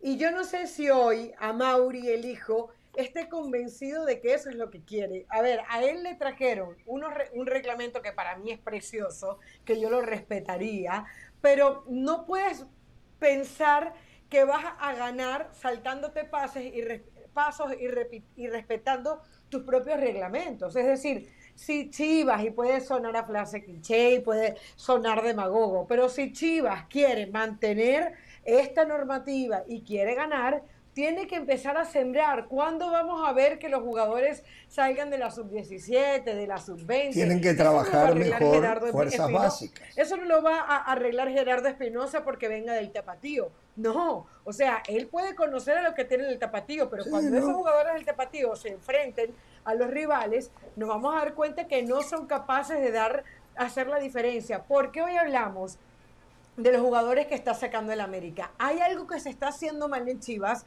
que América de alguna manera lo está haciendo con todo y que tiene sus extranjeros. ¿Hace cuánto Chivas no saca un jugador diferente que pueda hacer la talla? Y sobre todo, ¿qué está pasando con el scouting? ¿Qué pasa allá adentro? Porque hablábamos de Cendejas, lo decía ayer Hernán Pereira y decía, ¿quién se acuerda que Cendejas pasó por, por Chivas? Y, hoy Sendejas está brillando en el América y antes lo hizo en Necaxa. Entonces, creo que definitivamente una cosa no está, eh, no prela con la otra. Tú puedes responder al tema de ser mexicano, tienes una liguilla que te lo permite así, pero luego tienes que trabajar bien y, sembrar desde, desde abajo, porque si no, eh, ya que hagan lo que dice Ricky Ortiz, cosa con la que yo no estoy de acuerdo, evidentemente. Dígale a Pereira que Sendeja es producto del el fútbol juvenil de los Estados Unidos, producto de la academia del FC Dallas. Dígaselo a Pereira, porque Pereira cree que acá no se trabaja bien. Pereira cree que acá es todo eh, a la chacota. No, todo- Dígaselo. El, F, el FC, el Fútbol Club Dallas, bien. el Fútbol Club Dallas ha sacado más figuras eh, que terminan en Europa que Chivas en toda su historia. Mm. En muy poco en tiempo. toda su historia.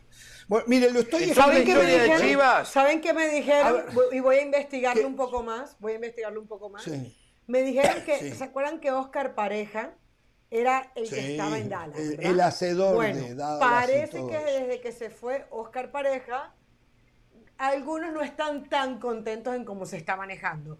No voy a ser injusta, voy a investigar un poquito más, voy a, a- tener la historia Después cuando venga pero, Con pero, información pero, después la van a criticar aquí. Pero, pero, Bueno, eh, para no equivocarme, Traiga información. Ortiz, Solo una Ortiz, cosa de estoy Chivas. escribiendo su frase en, en el tuit de Jorge Ramos y su banda. ¿Qué tengo que poner? Chivas, dígame. Chivas en Chivas- Chivas. En comerciales, en la pausa. Chivas, Sí. extranjeros, ya así no va más. Chivas Chivas extranjeros así no va más. No, eso es, eso es, eso es muy No. argentino, es una redacción argentinizada. extranjeros ya. Vamos a profesionales así, punto también. Entonces, estamos en Eh, momento de promoción de las redes sociales. Es así, Bueno. punto. Voy a poner mi cuenta de, Twitter también, arroba Después de- y en la MLS afecta a Chivas. Porque Después se tremenda- quejan tremendo de que análisis y jugadores no ni bola. camerino, después se quejan que Yo le digo una cosa, en el Ricky. camerino Es buen punto eso, Hernán, ¿eh? Chivas. Es buen punto, es buen punto ese, ¿eh? Chivas está peor que Independiente. ¿eh? Y te digo una cosa. La MLS está liquidando a la, a la Liga Argentina también. Uh, tenemos que hablar de la Liga Argentina en un ratito. ¿eh? Le da plata, ¿eh? eh, tenemos que hablar de la Liga, la violencia en la Liga Argentina anoche, violencia en la Copa de Campeones de CONCACAF con, con Olimpia visitando Municipal a Olimpia. Municipal en Guatemala. Exactamente, la violencia y la gente que cada vez va menos al fútbol en México y han usado como excusa para transformarse en clientes justamente a la violencia. Yo sostengo que no, pero estas cosas me golpean y mucho en un ratito. ¿eh? Bueno, a ver, solamente quiero decir esto del partido de esta noche. Chivas tiene que tener mucho cuidado y no entrar en desesperación, porque si algo hace bien Necaxa es tener paciencia y con pocas llegadas concreta. El manejo en el medio de Esquivel, Madrigal, de Garnica por derecha, de Arauz por izquierda en el medio campo son manejos muy buenos, tienen remate de media y larga distancia principalmente por Madrigal y arriba el argentino Jiménez y el uruguayo Batista asiduamente llegan al gol. Ellos tienen paciencia, no se desesperan. Si Chivas sale presionado por las circunstancias y por el momento a buscar desesperadamente el gol del desvamos, puede pagar un precio altísimo. ¿eh? Tendrá que manejar muy bien los tiempos también Chivas. ¿eh? Sí. Sí, de acuerdo, porque ya es un equipo que está presionado, es un equipo que ya viene mal, un equipo que viene con muchas dudas, es cierto, y si va a trabajar el partido sabiendo que lo quiere definir el minuto uno, es complicado, tiene que trabajar con, con mucha paciencia, porque Necaxa es un equipo bravo, ¿eh? sin grandes figuras, pero un equipo bien trabajado, lo, lo de Jimmy Lozano hay que destacarlo, ¿eh? ha hecho muy buen trabajo con un Necaxa que lo desarma constantemente, torneo tras torneo, y por lo menos se lo mantiene arriba. No, eh, que- cuidarse también de la, cuidarse también de las tarjetas rojas.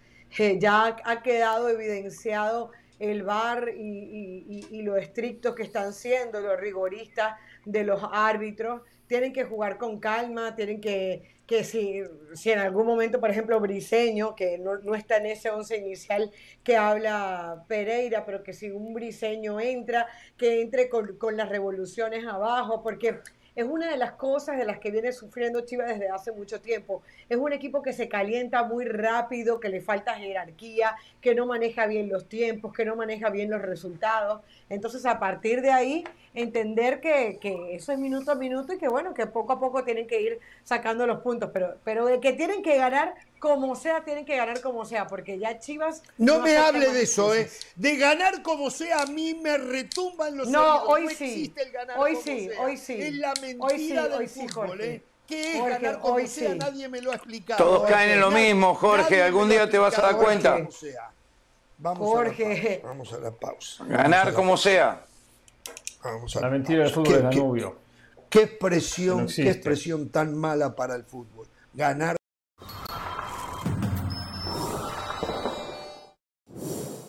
Para celebrar los precios sorprendentemente bajos de State Farm, te invitamos a disfrutar un nuevo episodio de Jorge Ramos y su banda. Disfrútalo y luego comienza a ahorrar con el seguro de auto de State Farm. Contacta hoy mismo a un agente llamando al 1-800 State Farm. Como un buen vecino, State Farm está ahí.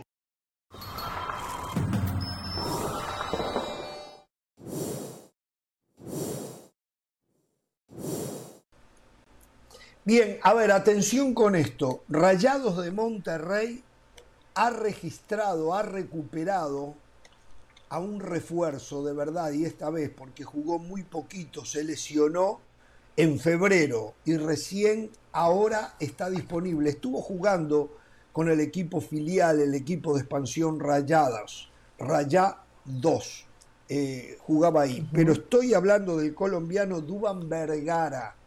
Eh, acaba de ser registrado eh, en la federación como otra vez nuevo jugador del equipo de la primera división. O sea que si Bucetich quisiese, lo podría utilizar mañana frente a Tigres. Recuerden que no está Funes Mori, problemas musculares, un, tema que lo viene eh, sufriendo desde hace un tiempo. Eh, puede que tenga para dos o tres semanas, justo ahora cuando falta tan poquito para el Mundial. ¿eh? Pero bueno, Duban Rodrigo Aguirre, ¿no? Va a ser el que lo va a sustituir. Ah, sí, Rodrigo Aguirre el que lo va a sustituir. es el mejor goleador que tiene hoy eh, Monterrey, pero, pero eh, el tema yo lo miro más y Berterame. Yo lo miro más lo de Funes Mori por el lado de la selección. Se le complicó con el Tecatito Sabemos los. Bueno, por suerte Raúl Jiménez ya empezó a entrenar. Yo, alguien me dijo que Está, fue convocado, fue convocado para, mañana jugar contra el Tottenham. No creo que vaya a ser para jugar no creo la convocatoria. No creo, pero bueno, ya empezó ya empezó a trabajar a full Raúl Jiménez. Vamos a ver cómo le va. Eh, pero lo de Funes Mori tiene que preocupar. Eh, le pregunto a Ortiz, ¿qué partido de la la liga relata este fin de semana? Real Sociedad Barcelona, partidazo. Ah, el domingo, ¿no? Con Pablo Zabaleta, el domingo, sí. La Real ah, Sociedad está jugando muy bien. Es cierto, Pablo ha estado en los partidos del Barcelona, ¿cierto? Sí, sí, sí. sí. Y como es, hay que ver qué pasa con este Barça. ¿eh? Ojo. hay que ver qué pasa con Cundé, hay que ver qué pasa ¿Lewandowski va a hacer goles este año? ¿Va a ser uno? Bueno, solo un partido que va jugado. Qué barbaridad. Solo un partido. Podemos ser Usted ya parece cliente del Real Madrid, está agazapado usted, ¿eh? Esperando que no haga goles para salir a reírse, ¿eh? Ya no, no, no, no estoy esperando que no haga goles, pero igual ¿eh? yo ya tengo mi candidato, el que va a ganar la liga este año, así que. ¿Quién? ¿El ah, Atlético? El Atlético de Madrid va a salir campeón. Ojalá, ojalá. Jorge, para, para terminar. del Cholo. Es lo que me gustaría. Para, terminar el partido de la idea de Monterrey. Eh, alineación titular, Esteban Andrada. En, el, en México dan primero los defensas centrales, así que voy con los defensas centrales, que son Héctor Moreno y Estefan Medina. Sebastián Vegas y Eric Aguirre, o sea, Aguirre por derecha y Sebastián Vegas por izquierda. Celso Ortiz, Luis Romo, Alfonso González, Maxi Mesa, Rodrigo Aguirre, que decíamos hace un ratito, y Germán Berterame. Ese es el 11 de Monterrey, o por lo menos el que ya se está filtrando para eh, jugar ante Tigres este fin de semana. Los otros días había Pizarro, es cómo perdió fútbol Pizarro, ¿eh? no ha mejorado en lo absoluto del Pizarro que vimos en el Inter Miami. ¿eh? Eh, qué pena, un jugador que era diferente, era diferente. No anda para fue, nada. La fue mejor versión la mostró en Chivas. La mejor La versión, mejor versión la mostró en Chivas. Sí, Cuando sí, jugaba sí, titular sí, Y, y realmente era un poco el conductor desde el medio. En el Inter no anduvo Sí. y ahora en Monterrey En tampoco. Monterrey tuvo un tiempito con primera Diego Alonso que anduvo. Sí, en Su Monterrey tuvo un Monterrey. que Sí, más o anduvo menos, con, con Diego Alonso. Sí. Más o menos. sí, sí. Que fue lo que llevó a Diego Alonso a pedirlo para el Inter Miami, ¿no? Eh, ¿Tiene la de Tigres Claro. para mañana? Sí, eh, ya la dijo eh, el Piojo, como siempre, el Piojo sin ningún tipo de complejos. Yo creo que si hay un técnico, porque, a ver, hay muchos técnicos que te dan el 11 antes, pero no lo hacen durante todos los partidos. Lo del Piojo es una regla eh, para él. Y, Respeta nuestro bien. trabajo, respeta nuestro trabajo. Sí. Pero, pero ¿sabe fenómeno, ¿Sabe? Piojo. Creo que tiene que ver con, con, el- con nuestro trabajo, pero también tiene que ver con que es un tipo sin complejos, que no le da pena decir la verdad.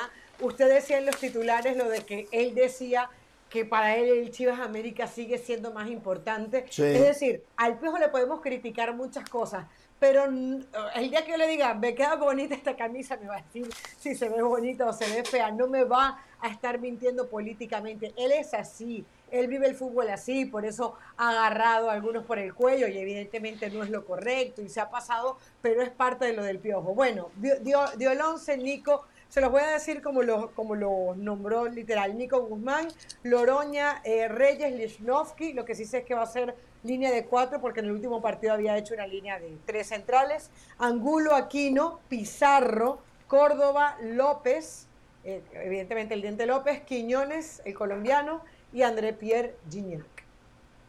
Ha desaparecido Tabón, o como se pronuncia. Es que está lesionado. Yo- Está lesionado. Ah, está lesionado. Está lesionado. Sea, es Sí, tiene es una casi la costumbre. sí. Bueno, eh, eh, Y- lindo partido para ver. Mañana hay una noche de Sí. buen fútbol. ¿eh? Mañana hay una noche Sí, de y buen Carioca está suspendido, por eso no lo ven ahí. Sí, y después tenemos el otro partido. A mí me gusta, veo favorito a este Monterrey que no tiene un altísimo nivel futbolístico, es local primero eh, y viene en plan ganador Monterrey. Eh, No, no quiere decir que vaya a ganar, me parece que llega un poquitito mejor que Tigres de estas últimas dos, tres semanas. ¿eh?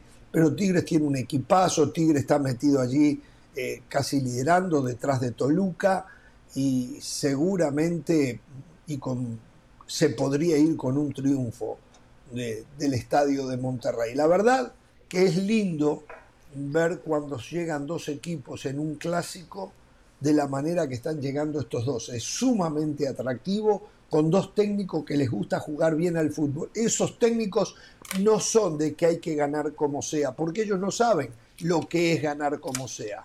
Esa es la verdad.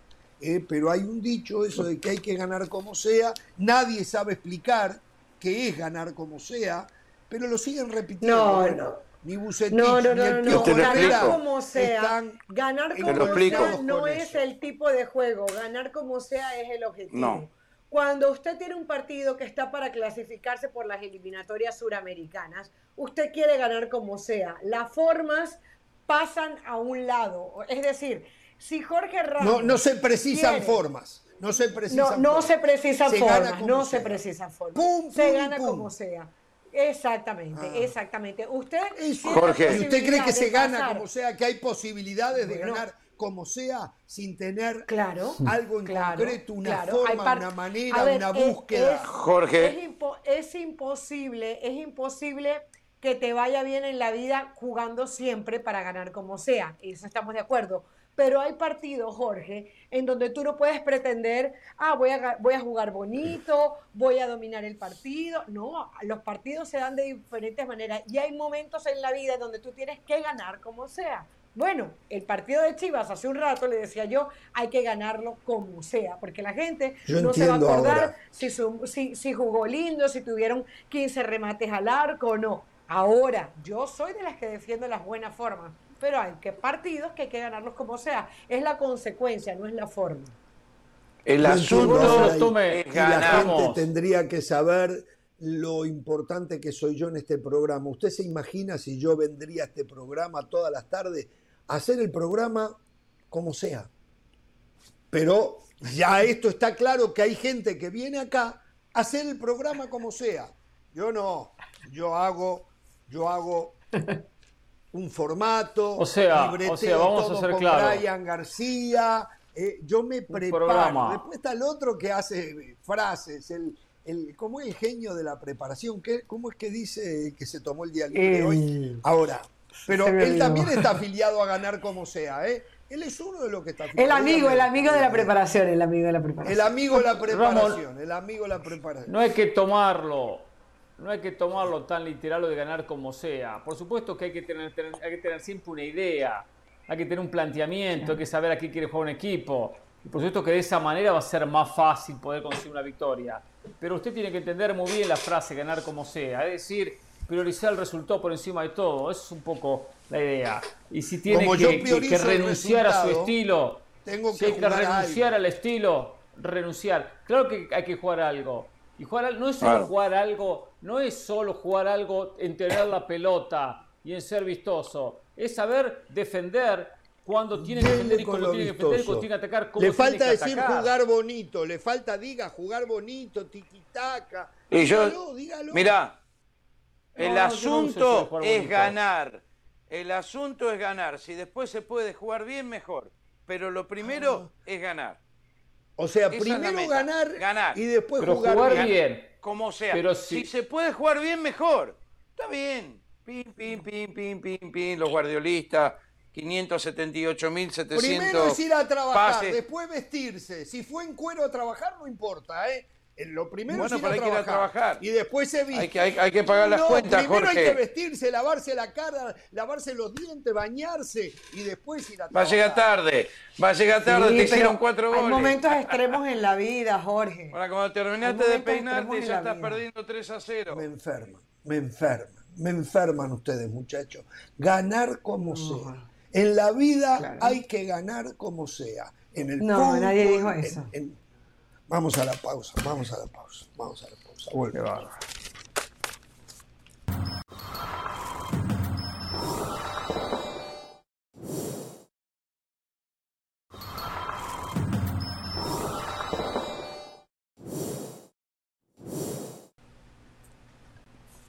Bien, en un ratito vamos a hablar de las novedades que hay por el lado del Barcelona, que las hay, ¿eh? y muy complicadas novedades.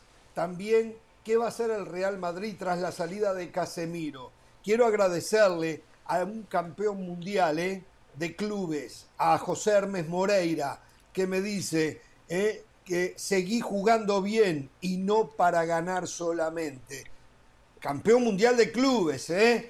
Centro del Chico Moreira, cabezazo de Victorino, nacional, campeón del mundo intercontinental. Señoras y señores, Jenny Fernández ha hecho un trabajo excepcional en una investigación de la realidad que pasa eh, con el fútbol base catracho, con el fútbol base de Honduras, cómo se van desarrollando los niños y los jovencitos pensando en un futuro en el fútbol profesional. Por qué Honduras le cuesta tanto llegar a conseguir una estabilidad y una posición dentro de CONCACAF superior a la que tiene. Los motivos, las razones se comienzan a conocer en el fútbol base. Aquí está la segunda parte de esta historia de Jenny Fernández.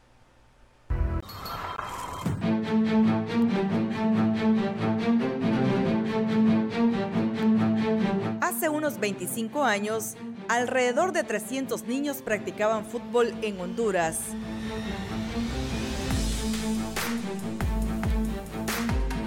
Actualmente se estima que sobrepasan los 100.000 en todo el país y de manera federada.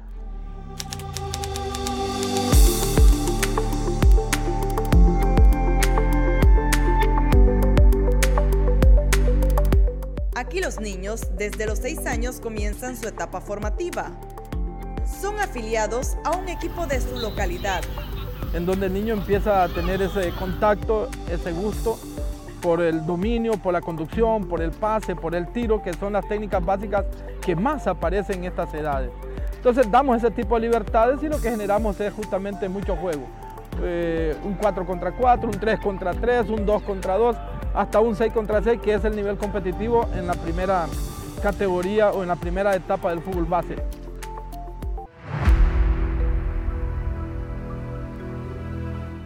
Son más de 600 ligas menores en todo el país suscritas a la federación. Uno de los grandes desafíos es la falta de canchas y las pocas que hay no están en sus mejores condiciones. Así que el ritmo de competencia de los niños es menor.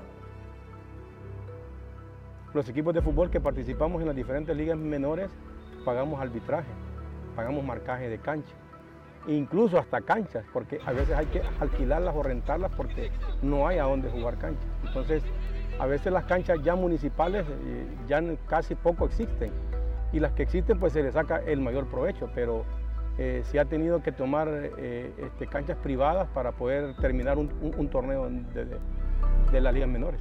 Ya los equipos solamente vienen ya a presentarse y a jugar. Todo lo demás lo ponen ligas menores. Para conseguirlo eh, se cobra una entrada, no una gran cantidad, pero sí se cobra para eso, para marcaje de cancha, para comprar mallas, para comprar banderines, porque sale de la misma liga. La verdad que nosotros contamos incondicionalmente con el apoyo de los padres de familia. Nosotros sin el apoyo de los padres de familia creo que ligas menores no existieran, porque no tenemos otro apoyo nada más. El fútbol menor es manejado por quién? Por los padres de familia. Los padres de familia son los que apoyan aquí, ¿ves? Aquí que no mientan y que no digan que es la federación que mantiene el fútbol menor. Eh, más bien se le, ha, quitado ese apoyo que antes tenía de la, de la federación, donde cada año o dos años entregaban un par de tacos a cada niño de todos los sectores de ligas menores. Eso se ha perdido, luego al siguiente año entregaban uniformes y había ese convenio. Más bien eh, se ha perdido un montón de apoyos que, que de repente ahí están y le han dado otro giro a esos apoyos.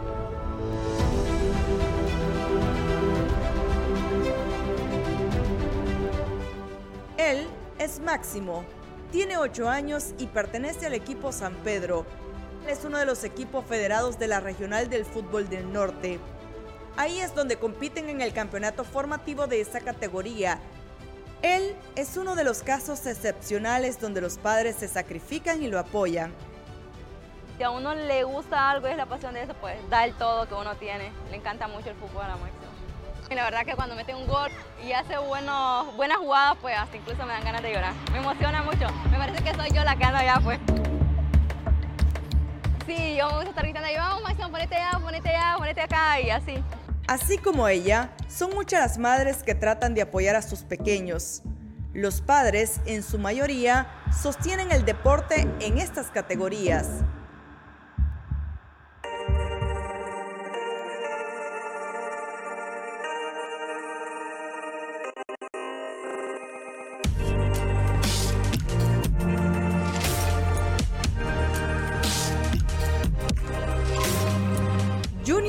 Jared comparten la misma pasión por el fútbol. Se ha ganado el puesto de capitán, usa el 10, goleador. Quisiera ser un futbolista como Cristiano, como Messi, como cualquier jugador bueno. No me vieran qué, qué buena pegada tiene. Los tiros libres los hace. Y los hace siempre, los hace por encima de la barrera.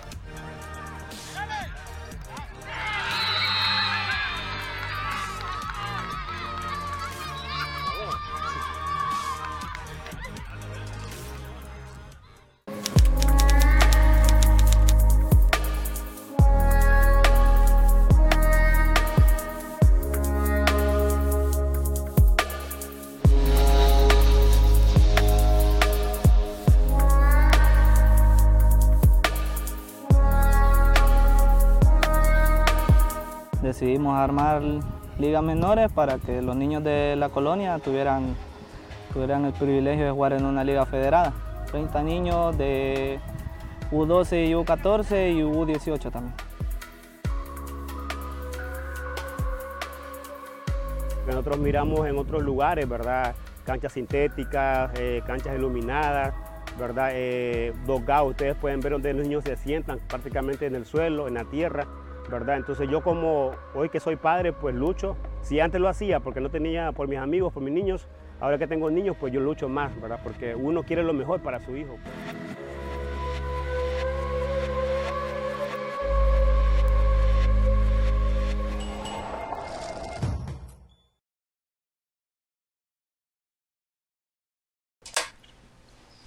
Ahí está, este es el panorama eh, de la verdadera razón por qué Honduras no logra salir del cono de sombras que está metido hace años en el tema futbolístico, ¿no?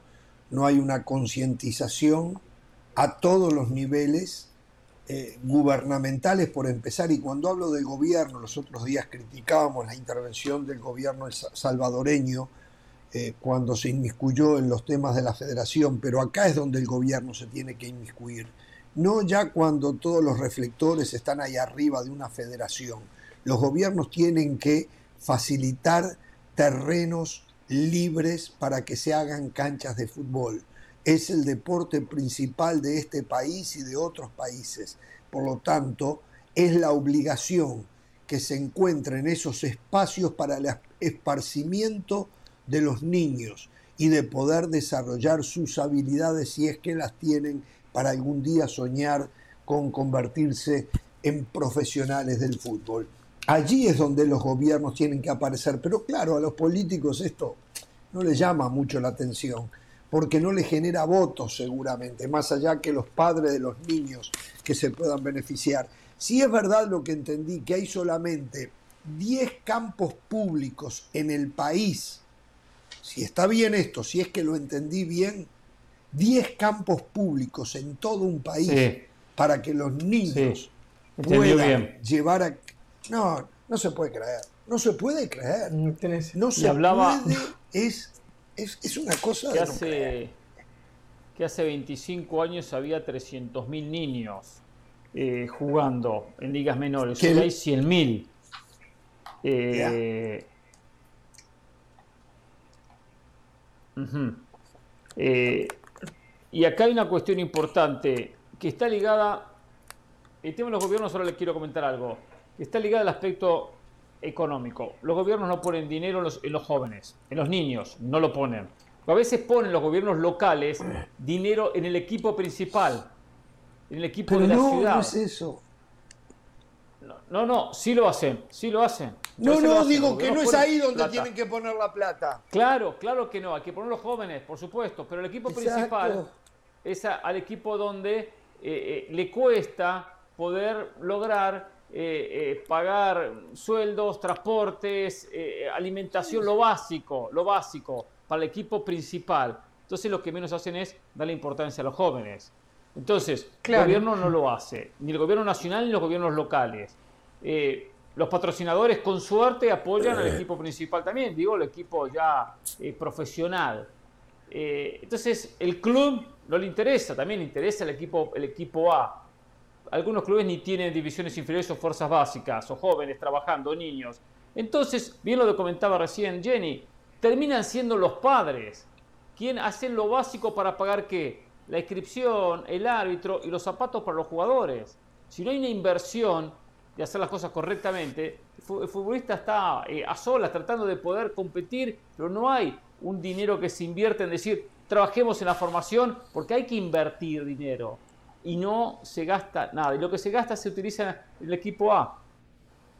Sí, no. Claro. Yo lo que digo es que si este es el panorama cuando no te dan nada, es decir, estamos viendo, nos hablaba Jenny de 100.000 niños que están practicando el fútbol y eso es sin que te den recursos. Imagínense cómo sería si los recursos estuvieran, si los campos de fútbol estuvieran al alcance de la gente, porque evidentemente estamos hablando de niños y padres que están haciendo sacrificios para que sus niños puedan jugar. Si no tuvieran que hacer esos sacrificios, evidentemente llegarían muchos más. Entonces, evidentemente es una fuga de talento que se está dando. Y otra cosa, porque no falta el político que esté escuchando y diga, ah, pero es que nuestro problema no tiene que ver con el fútbol, tiene que ver con los hospitales y toda esa demagogia. Pero es que aquí no estamos Sí. hablando solamente de Pero niños también con que la van a- delincuencia juvenil. A eso Eh, voy, también con a eso y esta voy. es una manera de Invertir en el combatirla. fútbol y en el deporte en general es prevención, es gastar menos en cárceles, eh, tener una mayor seguridad, tener a los niños ocupados y no, o sea, son cosas básicas, pero que pareciera que hubiese que recordárselos, porque no- lo que no es posible, yo no me puedo creer lo de la cifra de los 10 de las 10 canchas, me parece Es una cosa no creer. me parece increíble, me parece una cosa eh, de dónde no está el creer. dinero, ¿no? ¿Dónde está el dinero? Es Sí. cuestión de un poquito de voluntad. A veces no es un tema de talento ni de mala suerte, es voluntad. Y evidentemente en Honduras no hay la voluntad para que crezca el fútbol. Um, al igual que ustedes, yo quiero felicitarla a Jenny y todo el grupo por lo que han hecho, un gran trabajo, pero no solo un gran trabajo que, que, que lo ponen en ESPN en un medio importante, fuerte y que todos nosotros y muchos estén hablando de esto ahora. Yo para mí es un paso, un paso adelante, hay mucha gente, eh, ustedes pueden verificarlo conmigo más, pero hay mucha gente de Honduras mirando este programa siempre y que son ellos los que a través desde acá quizás pueden empezar también hacer una diferencia. Esto puede ser la primera, la primera piedra. Yo viendo y escuchando, pero le, miré la cara a los niños cuando sabían que había cámaras enfocándolo, la cara, los ojos, la ilusión, la alegría, eh, que se puede hacer, que, que es cuestión de ponerse y, y hacerlo. Entiendo todas las situaciones que ustedes hablan, pero ¿saben qué? Las cosas son como son y alguien tiene que hacer algo diferente y ojalá alguien esté escuchando de Honduras o algo, o de algún país vecino, pero especialmente de Honduras, de ver qué se puede hacer por lo menos desde otro lado para que, para que los chicos tengan la posibilidad, porque todos quieren la posibilidad. Hablaron de Messi, de Cristiano, miran fútbol de todo el mundo. Eh, la ilusión de los niños es llegar a jugar algún día, ponerse la camiseta de un equipo europeo, de su país, eh, de, de su equipo favorito. Eh, no sé, aplaudo a, a Jenny y a todo el grupo eh, y ojalá que sea, aunque sea un pasito para adelante, ¿no? De, de decir, a ver, está esto, se saca, a ver qué podemos hacer. Sé que tenemos que ir a la pausa, solo para cerrar, quiero decir que son las comunas eh, de las diferentes eh, ciudades las que tienen la mayor obligación más que el gobierno federal, eh, porque Sí. las comunas son las que se tienen que preocupar de sus habitantes. Eh, yo siempre lo que tengo como referencia es mi país. En mi país, un país de 3.300.000 habitantes, hay más de 60.000 niños federados jugando baby fútbol. No sé cuántos Sí, sí. equipos, pero calculemos que sean 3.000 equipos en el país. Yo les digo a ustedes que cada equipo de baby fútbol tiene su propio campo de fútbol. ¿Vieron la semana pasada con la llegada de Luis Suárez que mostraron los vestidores Sí. de la cancha de Liverpool y que daban pena? Los gobiernos ahí no se meten, pero los gobiernos, las comunas locales sí ayudan al baby fútbol. Y ese es el gran éxito del fútbol uruguayo porque salen tantos jugadores. Las comunas, los, lo- los gobiernos locales son los responsables para generar espacios para que los niños tengan un lugar para ir a divertirse y, si les va bien, se pueden convertir en futbolistas y si no, por lo menos en mejores personas que si no tienen un lugar donde hacerlo. ¿eh? Nos vamos a la pausa. Felicitaciones a la producción de Jorge Ramos y su banda encabezado por Edgardo Matei y Brian García. Felicitaciones a Jenny Fernández y el grupo eh, que contribuyó también con ella desde Honduras. Hacemos la Creo que falta volvemos. una entrega. Una entrega más. Sí.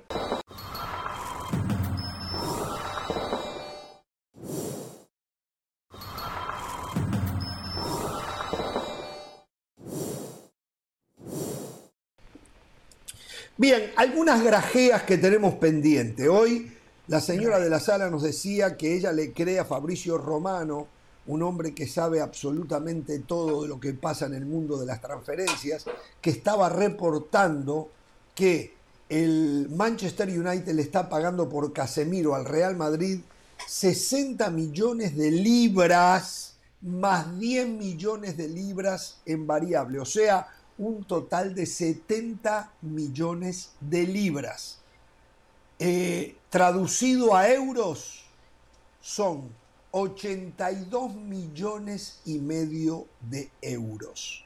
Así como escucharon. Si es verdad lo que reporta Fabricio Romano, no, el negocio que hizo por Casemiro el Real Madrid, que había pagado con variables 100 millones por Chaumení, le va a salir algo así de 18 millones Chaumení. O sea, una cosa de Muy buen no negocio. creer. Pero bueno, se lo debíamos, se lo debíamos. Un par de Eh, novedades. Habló Miguel Vigía sí. Barón en conferencia de ¿Qué prensa dijo? después de la derrota de Pumas. Dijo, la confianza para Lilini es a largo plazo. El torneo Bien. va a terminar con Andrés y estos jugadores. Ahora dice, el torneo va a terminar con Andrés. Si va a comenzar con Andrés, ya es otra historia. No me estrenaría. Claro. Pumas no es de cambiar técnico a la mitad del campeonato. Que continúe con Lilini, que termine Lilini y a partir del próximo campeonato llegue el Tuca Ferretti o llegue otro técnico. Bueno, perdón, no es, no es de cambiarlo ahora que está Lilini, pero te acordarás con Palencia, con Marioni y algún otro que le iba mal y lo sacaban. Es que por eso es que hablábamos de- de- del crédito que tiene Lilini. Y un Sí. hombre como Villarón entiende que eso es así. Sí, igual le tuvieron paciencia. Igualmente había otro, otro presidente, había otra, otra dirigencia en Pumas en aquel momento. Es- el Junior anda buscando a James Rodríguez, dicen por ahí, y tendrá que preguntarle a Carolina. Nah. ¿cómo le va a pagar el No, Junior? bueno, o sea, puede ni intentarlo. hipotecando el salarión que tiene Carolina de las Alas alcanza para pagar un 10% de Del lo que 30 de marzo. James Rodríguez. Del 30 de marzo que no, No, fue un no, partido. Sí. Desde el No, 30 de marzo. Y nos decían que estaba entre los mejores jugadores del mundo, ¿no? No sé si la señora... Pero que la calidad, la calidad de James Rodríguez yo creo que no estaba en tela de juicio. Lo que está. Exacto, que no, está hizo un gol, yo sé, hacerle un gol a Uruguay viste muchísimo, ¿no? A Uruguay, Sí, sí. pero ya, ya, no, ya. No, no, no. Yo creo que yo creo que aquí nadie va a descubrir el agua tibia si decimos que James Rodríguez era un gran jugador. Lo que pasa es que bueno, se fue enfriando, no fue lo suficientemente maduro en el momento que la carrera se le exigía. Zidane lo sentó, eh, se dio una cosa, la otra, en el Everton no respondió, se le subieron los humos y hoy James Rodríguez en este momento es más exjugador que, que un jugador que esté Sí, sí. en- en- ahí, ¿no? Esa es la realidad. Bueno, la responsabilidad que la- lo hizo bien los otros días, ahora es para Luis Fernando Díaz, ¿eh? Lo hizo muy bien los otros días. No había Bueno, jugado le- nada, lo vi el partido, pero echaron Respaldó a, a Núñez, expulsan e a Núñez y él, ah, bueno, una, una un golazo. cenita por ahí para Luis Díaz. Exacto, pero había estado muy confuso. Yo a, a Díaz, a mí me encanta. Lo veo Sí. Muy rosquero, da mucha vuelta, agacha mucho la cabeza. Hay que hacerlo y todavía puede aprender que levante un poco más, que la perita, Sí. el mentón lo tenga un poco más arriba y que mire más. Pero Sí. tiene una calidad. Son- bueno, son a temas Núñez, a formativos. Darwin Núñez, Son temas formativos. a Darwin Núñez le dieron tres partidos de suspensión por el, el cabezazo que le dio a, a Anderson. Ahora Exagerado tiene que aparecer. Lu- Eh, Pero Es es, mucho. Inglaterra, es una locura. Es Ingla- pero es Inglaterra, yo lo esperaba y me lo decían. Y se dio tres partidos de suspensión. Así que entre Mohamed Salah, que me parece que está extrañando a Sadio Mané, sin duda, eh, y Luis No. Fernando Díaz van a tener que sacar este barco a flote. ¿eh? Sí, sí, sí, sí. Sí, Bueno, tiene, irán a tiene a poner a Firmino, Firmino. tiene a Jota. Sí, a Claro. Jota, claro. Sí. Sí, con sí, qué sí, sí. Sí, bueno, o tiene sea, con qué. Darwin Núñez no Por estaba, cierto. lo que pasa es que claro, antes Sí. estaba Mané y no estaba Darwin Núñez, pero a ver, lo que hizo Luis Díaz es una extrañeza. Usted, me acuerdo que eh, se burlaba y decía, ah, el mejor jugador. Evidentemente yo sé que no es el mejor jugador suramericano, pero yo creo que esa adaptación que tuvo Luis Díaz eh, eh, tan rápido en el Liverpool, se ganó la titularidad, está jugando por el lado izquierdo. Lo que marca el otro día es un golazo, es un golazo. ¡Qué golazo! ¡Qué golazo! Le queda muy bien eso, ¿eh? Le queda muy bien, siempre hace esa jugada, ¿eh? Y le queda fantástico. Se saca dos de arriba, empieza a correr paralelo al área grande de izquierda hacia el medio, se saca a dos rivales y le mete una rosca de derecha bárbara al palo izquierdo del arquero. Un golazo de verdad. Cuando Es muy el partido estaba sumamente complicado, perdían 1 a 0 y con uno menos por la expulsión eh, de Darwin Núñez. eh.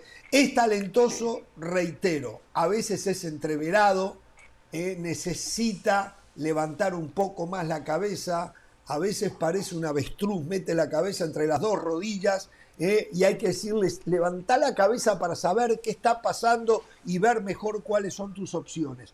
Pero tiene un talento espectacular y Jürgen Klopp no se cansa de echarle loas. eh. Es muy bueno lo del colombiano, muy bueno, muy bueno. Una, un- un- una Bueno, cosita quiero- rápido. Sí. la- los Sí. eh, americanistas me están escribiendo diciendo que quieren que Chivas quede con todo mexicano, así pueden gozar de las grandes victorias eh, Hmm. sobre ellos de acá a la eternidad. O sea No que lo los digo yo, lo americanistas creen que Chivas no puede ganar con solo mexicanos. Es lo que me están diciendo los americanistas Ah. ahora por, No, por pero los usted medios en parte sociales. le faltó el respeto a la gente de Chivas. Ricky, yo sé que usted no cubre mucho el fútbol mexicano, pero No, esto nada. que usted dijo a la gente Pero- de Chivas le debe estar doliendo muchísimo. ¿eh? No, Porque no te hay creas, que ¿eh? La razón de la existencia de ellos. Es una nueva No generación, están medio cansados por lo que leo. Eh, No hay nada Hay que más que modernizarse, esto es una nueva generación. Yo cada vez que miro un partido de Chivas y juegan de No, local, hay las la tradiciones son las tradiciones. no Cuatro, cuatro personas en uno de los estadios más hermosos de toda Latinoamérica. Cuatro personas hay. No sé, ¿eh? Sí, no, la verdad que Es la lo que veo. Eso, eso es verdad, ¿eh? Muy Sí, poco sí, sí, público. sí, sí. Muy, Muy, poco muy público, Llevate, ¿eh? llevate Pero una o dos figuras. pero el otro día. también fue campeón, tiene a Camilo También. Vargas, tiene a Quiñones y tampoco llena el estadio. Entonces yo creo que ahí va por otro lado, no necesariamente Bueno, pero por- cuatro. porque hayan extranjeros. Caro, ¿has visto algún partido de Chivas de local? Vos que seguís Sí, tanto claro, mexicano, ¿has visto todos. algún partido? Los, ¿Cuántos los veo hay? todos y están ¿Cuánto es? vacíos. Y están ¿Un vacíos. 10% del estadio o menos? ¿O estoy exagerando? Eh, No, no, yo no, creo no, que no, el 10 era- no, el otro día la pero- mitad. Estás exagerando, pero, Sí, un poco pero el más, otro no, día- la No sé si no, llega a la la mitad, no. Hernán, ¿eh? Yo digo Lo que yo en vi, el la mitad ni 30%. loco. El clásico en el tapatío tenía la 30%. mitad. Sí, Tampoco porque era un. Bueno, clásico, clásico, pero en porque generales, fueron todos los del Atlas. averaje, Eso fue lo que dije. del 30%. Fueron los del menos. Atlas. No, yo sé que fueron los del Atlas. Eso es lo que dije. El clásico tapatío tendría la mitad. Está bien, quizá un poco menos la mitad. No, no, pero verdad, la Que gente por cierto. Dicen Arnaldo Moritz acá lo dijo que no iba a ir al clásico tapatío y no fue la gente. No fue. No, no, Claro. es verdad. ¿Cuánto- Y llama la A ver, tiene, tiene mucho sobre la mesa Miquel Arriola, ¿eh? La gente no está yendo a los estadios. La violencia parece no ser tan grande, pero existe todavía. El arbitraje es un desastre, cada vez peor. El VAR le hizo muchísimo mal al arbitraje mexicano. No entienden cómo comportarse con el VAR, no entienden cómo aplicar el VAR y cómo aplicar el reglamento del árbitro. Eh, los clubes están perdiendo plata, supongo yo, la mayoría de ellos, si no todos, perdiendo Sí. mucha plata. No debe ser nada fácil hoy ser presidente de la Liga MX, ¿eh? para nada, para nada. Tiene Al serio- punto- Y entonces se han rescostado en la MLS a ver cómo pueden generar más dinero. Sí, Al punto que Querétaro está a la venta y nadie lo ha querido comprar, no pareció una buena Uy, oferta. sí, y- y vi el precio que dijo. A los 60 millones Lo que pagaron de por dólares. Casemiro. Lo que ¿Qué? pagaron por Casemiro. Claro. No, claro, menos, eso- eso es lo menos. que- Bueno, sí, para el caso menos, es verdad, menos. Eh, eh, al punto que habían puesto un tiempo de. como si fuese una subasta eh, con el precio de Querétaro a la venta. No hubo ninguna oferta concreta, no hubo ninguna oferta No, que y un tiempo, y un tiempo X, Y ese- si no ya no Por eso. Y, y le digo, sacaron tiempo la X. fecha. el- Pero sacaron, sacaron Ah. lo del tiempo, claro, porque saben que si no, con el correr de los días cada día vale menos. Porque al no llegar ofertas, bueno, uno termina ofreciendo 50 o 40 millones. Pero sí, es una cifra baja.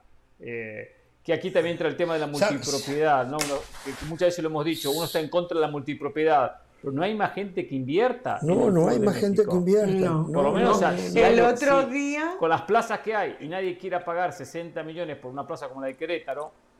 hmm, Sí. ¿Sabes la sospecha que tengo yo? Eh, O sea que ¿Sabes la lo que están diciendo que la MLS se lo está comiendo crudo, ¿eh? Bueno, Sí, es un eh, tema- creo que Pereira país no, no- también. no dice muchas Por lo que cosas lo con escucho. Pereira, Está todo mal en de México. hoy De Pereira con la MLS creo, creo que sí. No, en pero el acá hay caso una- de Chivas. Acá Carolina quiere el decir de algo, la MLS. Hay un país con una economía superior, que es Estados Claro. Unidos. Super- o sea, a lo que es la economía de México o la economía de toda Latinoamérica. Sí, Carol. Claro, lo que pasa es que, Sí, a ver, pero- siempre, yo, yo entiendo que eso es una realidad y hay una realidad país que es innegable, pero el fútbol por naturaleza tiene la oportunidad de ser una burbuja, de ser algo diferente, de crear algo diferente y la verdad que eso no se ve en Conmebol, lo hemos hablado cuántas veces. Conmebol cuánta plata nos recibió y dejó que los tentáculos políticos de gente que quería ser corrupta se lo llevara por delante y por eso terminó cediendo tanto ante Europa. Con el fútbol en México pasa exactamente lo mismo. En el fútbol mexicano hay dinero, en el fútbol mexicano se mueve plata. Hoy la verdad es que se han dejado alcanzar por toda la realidad del país. Fíjense el otro día, Ricardo Salinas, que había salido en la, en la revista Forbes, también como uno de los más ricos de México, dijo, creo que fue Faitelson, creo, que le preguntó o, o lo tentó vía Twitter, algo así, porque, para que comprara Chivas y, que le- y, dijo, y dijo no, se sacó de ahí, dijo, el fútbol en México ya no está dando plata, no voy a invertir en Chivas de Guadalajara y lo, lo de Sí. Querétaro exactamente lo mismo. ¿Quién va a querer comprar Querétaro cuando el día de mañana alguien escribe Querétaro y lo que ve son imágenes monstruosas de la Pero, humanidad? Carol, porque pero, esas imágenes Carol. fueron horribles. Ahora, eso es una excepción, no es la constante. Se lo tampoco. ¿no? O sea, el que Sí, en compre la plaza puede Querétaro no tiene que jugar en Querétaro, se lo lleva a otra plaza. Se lo lleva a otra Sí, sí, ciudad. en Bueno, México aprenda eso. Mazatlán. Últimamente no ha pasado, sea, pero yo recuerdo los No, pasó con Morelia, con Mazatlán. Con Morelia, exactamente. ¿Sabe que la baja asistencia empiezo a sospechar que México, desde el punto de vista de la afición, se podría convertir en una nueva Centroamérica? Donde, imantados por el fútbol europeo, prefieren quedarse en casa para adorar lo de lejos que respaldar lo de adentro. Empiezo a sospechar porque Porcentaje pequeño Eh, todavía. todavía es Sí, pequeño pero de a en relación poquito, a ¿eh? Centroamérica. Estoy- estoy de pero acuerdo, sí, ¿eh? sí, sí. Hab- Habló, tenemos, ¿sabe que tenemos a Marcelo Bielsa? Que habló de ese tema. Claro, él eh, lo llevó a Argentina y lo dice desde el punto de vista argentino, como yo lo he expresado. También habla de África. uruguaya. Eh, ¿También habló qué? Perdón. de, Af- de África, no solo con Argentina, o sea, compara también eh, situaciones que, pudo, que, que- que vio en África, porque habla de, de un africano con la camiseta Ah, de sí, sí. hace referencia. A, a ver si tenemos las palabras de Marcelo Bielsa acá, que además eh, me dicen que todavía no, pero los otros días eh, también yo recibía algo de Marcelo Bielsa que me mandaba el señor Edgardo lo Matei, busca. que lo Yo dijo, lo tengo acá. Sí. Ok. Decía Marcelo Bielsa, tengo claramente visualizado que en los procesos negativos todos te abandonan, los medios de comunicación, el público y los futbolistas. En parte es lo que le pasa a Chivas. y eso es natural, es propio de la condición humana. Nos acercamos al que huele bien y el éxito siempre mejora el aroma del que lo protagoniza y nos alejamos del que huele mal y en la derrota hace que seamos mal clientes. Esto no es un reclamo, es la descripción de algo que llevo 30 años viviendo y que se repite en cualquier actividad humana. Nadie te acompaña para ayudarte a ganar y todos te acompañan si has ganado es una ley de la vida. y es cierto, y, y acá lo hemos dicho, No, no yo no veo en el No clientismo que hayan clientes del Eibar y del Levante. Son clientes del perfume que producen a través de la victoria esos equipos que casi siempre ganan y muchas veces eh, de manera que no deberían ganar. Pero la gente nunca quiere arrimarse al que no puede ganar para ayudarlo. La gente quiere ir con el que gana para no sacrificarse y sentirse ganador. De la manera que lo escribe Marcelo Bielsa, para mí Pereira es muy así. En el tema del fútbol, de los equipos Bueno, y en el tema de pero- las personas. En el- cuando alguien gana, tienes muchos amigos. Y lo han dicho aquellos Mm. que llegaron a la cumbre y que después cayeron. Cuando pierden, desaparecen todos. Eso es así. Está bien, hay una parte, hay una parte que entiendo que es verdad y también está dentro de las cuestiones lógicas de la vida, ¿no? Hay que también entender eso. O sea, de, de- Bueno, y lo todos dice. actuamos de, de una manera directa o indirectamente, pero tampoco están así. Porque habla, de la prensa que no cubre. Chivas, Chivas le va mal. Nosotros cubrimos a Chivas y seguimos hablando de Chivas, un equipo que le va mal. Le voy a dar, otro- le voy a dar otros ejemplos para que escuche Marcelo Bielsa, que ahí muestra siempre sus, sus complejos, los complejos que tiene Marcelo Bielsa. Hace un ¿eh? rato Ortiz lo señaló muy bien. Le voy a decir más. Hace a decir a más. Ortiz lo señaló muy bien. River, permítame, permítame, en un rato que, que hable Ortiz, ahora estoy hablando yo. Eh, River descendió perdón, en la Ricky, mala perdón, ¿eh? y la gente Oh. acompañó más. La gente acompañó más. San Lorenzo descendió y la gente acompañó más. Palmeira descendió en el Brasilerao y la gente lo acompañó más. O sea, no todo es así, no todo lo malo está rela- relacionado con el rechazo, y especialmente el tema futbolístico. Entonces, eh, que bien se analice un poquito más las cosas, ¿eh? Deje esos complejos que tiene. A ver, ¿Por lo qué que usted Bielsa- complejeado? Usted no es No, complejeado. pero a ver, pero, pero si bien No, no, no, dijo lo, para lo nada. que, lo que pasa es que también yo no sé por qué a veces le quieren ver todo lo malo a Bielsa, perdón Pereira, pero es que lo critican Ah, tanto. no, sí, sí. Lo primero que lo que dijo Bielsa ahí para dijo, pegarle. no estoy criticando, estoy dando una observación de algo que he Pero es lo- visto pero- durante mis últimos 30 años. Y es una realidad, lo de, lo de River, lo de. Palmeiras, lo que tú acabas de, de comentar, ha sido una realidad por un tiempo, pero tú crees que si River empieza a perder y se vuelve a ir a la B, y se y- porque ahora, después de que se fue a la B, tuvo una época ganadora, Marcelo Gallardo Sí. y todo. O sea, pero, pero hay Si River realidad, hoy estuviera en la B todavía, quiero ver cuántos llenaban el Monumental. Si River siguiera Lo en la llenaban, B, lo cuán- no estoy no ¿Qué va eso cree usted, yo no Podemos estoy volver a. eso. eh, no somos pe- independientes. Perdón, porque ahí Pero- Hernán dijo algo que Estados Unidos con el poder adquisitivo, que bla, bla, bla. Yo quiero decir una sola cosa. En México el fútbol es el deporte número uno. El Sí. soccer en este país es número 73. ¿Cómo Ah. 73? Entonces, ¿Qué disparate es ese? 73. Buscalo. Deporte buscalo hasta- 73. Bowling, bowling es más popular. Esas, esas ¿Cómo va a bolsas de arena que tienen en un agujero. No, así, no me es más joda, popular. ¿Cómo dejamos Se que el abecedario. 73? No. Entonces, no más me serio, vengan, no me vengan con que no, que el dinero, que no. En México, como dijo Caro, hay dinero. Hay que, tienen que hacer las cosas mejor, nada más. Eso sí. Eh, y Estados Unidos, Hay dinero. siendo un deporte que un deporte que es popular regionalmente, que es más popular el deporte europeo que el mismo de acá, ¿sí? Ustedes porque viven en otro país, ahí en Miami, pero vengan para, para, para el norte y salgan a la calle y pregúntenle a cualquiera de estos que ven caminando qué saben del soccer. Y van a ver lo que les van a decir. No, no, pero las Cero. estadísticas indican otra Cero. cosa. Espere, déjeme decirle algo, ¿eh? Ahí donde está usted, Cualquier ahí cosa. usted tiene la suerte de ir a relatar a los estudios donde le dan alta definición. Ahí. Sí, pero eso no es culpa mía. indicando- Eso no es culpa está mía. Bien, está bien, Eso está no es bien, culpa tiene mía. razón. No, tiene A mí razón. Mañana tiene me muchas a culpas, Cancún y pero voy. esa no. Es cierto. A ver, y hace el sacrificio y se va a Cancún. A ver, a, Sí.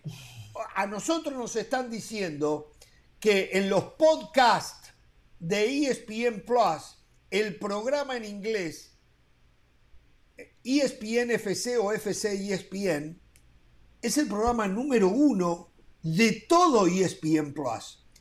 De todo, ¿eh? incluidos los programas que se dedican al deporte americano. Y el segundo Sí, programa. perfecto, los aplaudo. Me están diciendo que es este, en español. Entonces, me parece que usted corra un poquito el tarrito cuando tenga que ir al baño para que no le erre. ¿eh? No, a ver, que, que nosotros 73. también en ESPN Plus Disparate lo que es más eso. muestra es fútbol y el fútbol se está viendo mucho más por E ESPN Plus que por los canales abiertos. A ver, Ah, bueno, con todo respeto, empezá a poner. NFL en ESPN, todos los partidos de NFL en E ESPN Plus, poné, poné todos los partidos de la NBA en ESPN Plus. y- Bueno, y- pero y- eso y sí es ver. parte Pero tenemos- cultural. pero si vamos a hablar Con de NFL realidad, allá en esa es México la o en realidad. Yo no ver voy a sacar eso. Yo no te voy a sacar eso que es fútbol, pero, pero eso también es una realidad. Pero de, de, de nuevo, los invito a mi casa, pasan los Ah, esperamos que se a ver. Una invitación, pero hablamos nada. a la A ver, gente a ver, y vas a a ver, ver. cuántos saben de, de No, soccer. no, lo- lo- a- este hombre dice. en "Los México mi número uno casa". indiscutido.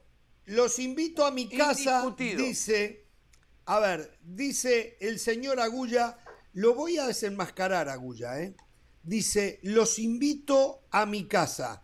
Miren lo que les voy a mostrar de los invito a mi casa. Lo dijo Andrés Agulla acá. A Ortiz lo voy a desenmascarar. A ver, señor director, si podemos ver esto. Agulla fue invitado por Ricky Ortiz. A ver, a ver, ahí se puede ver Sí, ahí. sí. Mate le dio, mate, no le dio nada para comer. eh, y me mandó la foto porque yo no lo podía Mentira creer. que no le dé de Solo comer. le Le dio mate, solo le dio Andrés, mate. Andrés abre, abre mi nevera, mi heladera solo y se come todo. Vamos a la pausa. Qué vergüenza. Volve- No lo inviten. Solo más, porque Háganme digo que caso. me invite con mate está bien, pero dame para comer, hermano. Vamos a la pausa. Qué bárbaro. Yo no voy a lo de Ricky entonces.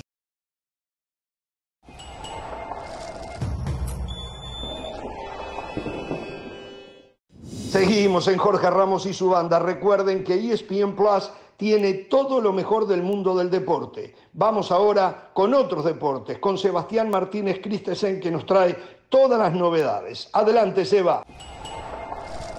Seguimos con todos ustedes aquí en ESPN Plus y es momento de hablar del fútbol americano de la NFL porque finalmente tenemos sanción definitiva para el mariscal de los Cleveland Browns de Sean Watson. 11 partidos de suspensión, 5 millones de dólares de multa y también tratamiento psicológico para la ahora coreback del conjunto de Cleveland. Tal como anticipábamos un par de semanas atrás, cuando dije me sorprendería si ambas partes, la NFL y la Asociación de Jugadores, no llegan a un acuerdo. ¿Por qué? Y esta sanción claramente no le queda bien a ninguna de las dos partes. ¿A qué me refiero con esto? En el caso de John Watson, él quería ocho partidos. Él insiste en declaraciones el día de ayer con su inocencia en palabras que honestamente me vuelan la cabeza y no en el buen sentido de la palabra. Y por eso 11 juegos y una multa económica jugosa más el tratamiento psicológico es más de lo que él quería, porque aparentemente ha sido obnubilado por una realidad paralela. La NFL, por su parte, quería un año completo de suspensión. Pero ¿qué pasa? Tuvo que poner en la balanza a Roger Godel. Este caso, si iba a buscar la sanción máxima posible, la NFL iba a ir a Corte Federal. En el interín de John Watson iba a poder jugar al fútbol americano. Y a la NFL eso no le parecía justo. Y no solo no le parecía el justo, sino que es un mal look para la liga. Por eso es que pensaba que iban a llegar a un acuerdo ambas partes. La NFL quería más sanción, no hay dudas, pero a la vez de la sanción original logran subirle cinco partidos de los seis que le había dado originalmente la jueza independiente, la multa económica y el tratamiento psicológico. Honestamente, es una sanción, como dije de antemano, que no le queda bien a nadie, pero a la vez creo que estamos todos aliviados de alguna manera de que finalmente hay una sanción definitiva para Deshaun Watson. En cuanto a lo deportivo se refiere, es una temporada prácticamente terminada para Cleveland, teniendo en cuenta que Jacoby Brissett va a tener que ser el quarterback titular y está claro que con él las posibilidades del equipo sufren bastante. De John Watson recién podría hacer su debut en la semana 13, considerando que los Browns tienen una jornada de descanso en la semana 9, entonces 11 partidos se pierde, esencialmente hasta la semana 13 no juega y curiosamente su debut, en caso de jugar en dicha semana, sería ante su ex equipo los Houston Texans. Lo único que podemos decir a ciencia cierta a esta altura del partido es que finalmente la sanción de John Watson está escrita en piedra. Recuerdan que la liga vive aquí en ESPN Plus y este sábado ustedes no se van a querer perder el partido entre Real Madrid y el Celta, 4 de la tarde, horario del este, 1 de la tarde, horario del Pacífico, ya lo saben, la liga vive aquí por las distintas plataformas de ESPN. Ahora regresamos con ustedes a Jorge Ramos y su banda.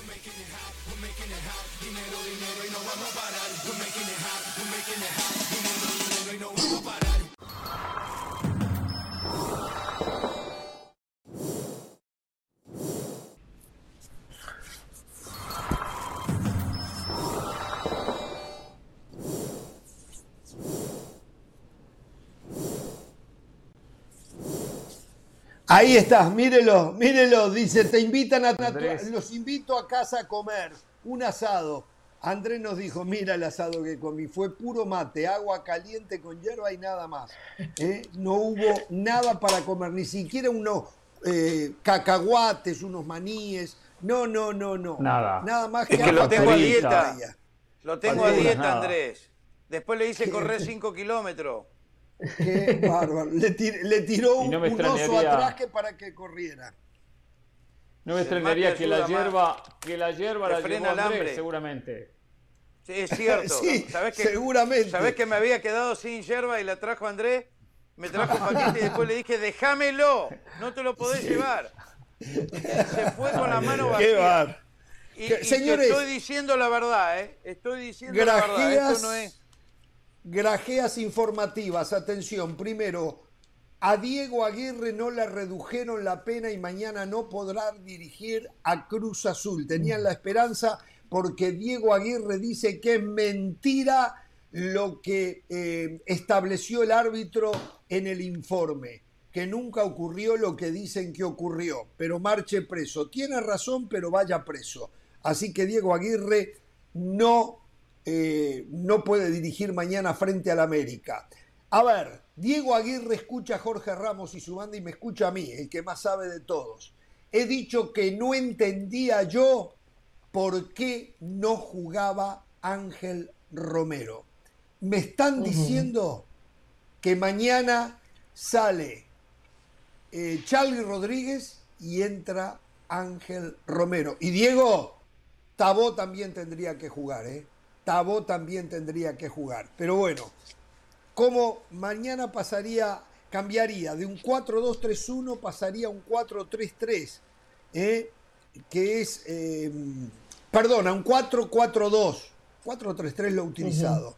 Eh, de inicio iría con Sebastián Jurado, Julio Domínguez, Juan Escobar, Ramiro, Ramiro Funes Mori y Luis Abraham, Rafa Vaca, Ignacio Rivero, Ángel Romero, Rodolfo Rotondi por quien muere, Uriel Antuna y Michael Arroyo. Haría un cambio.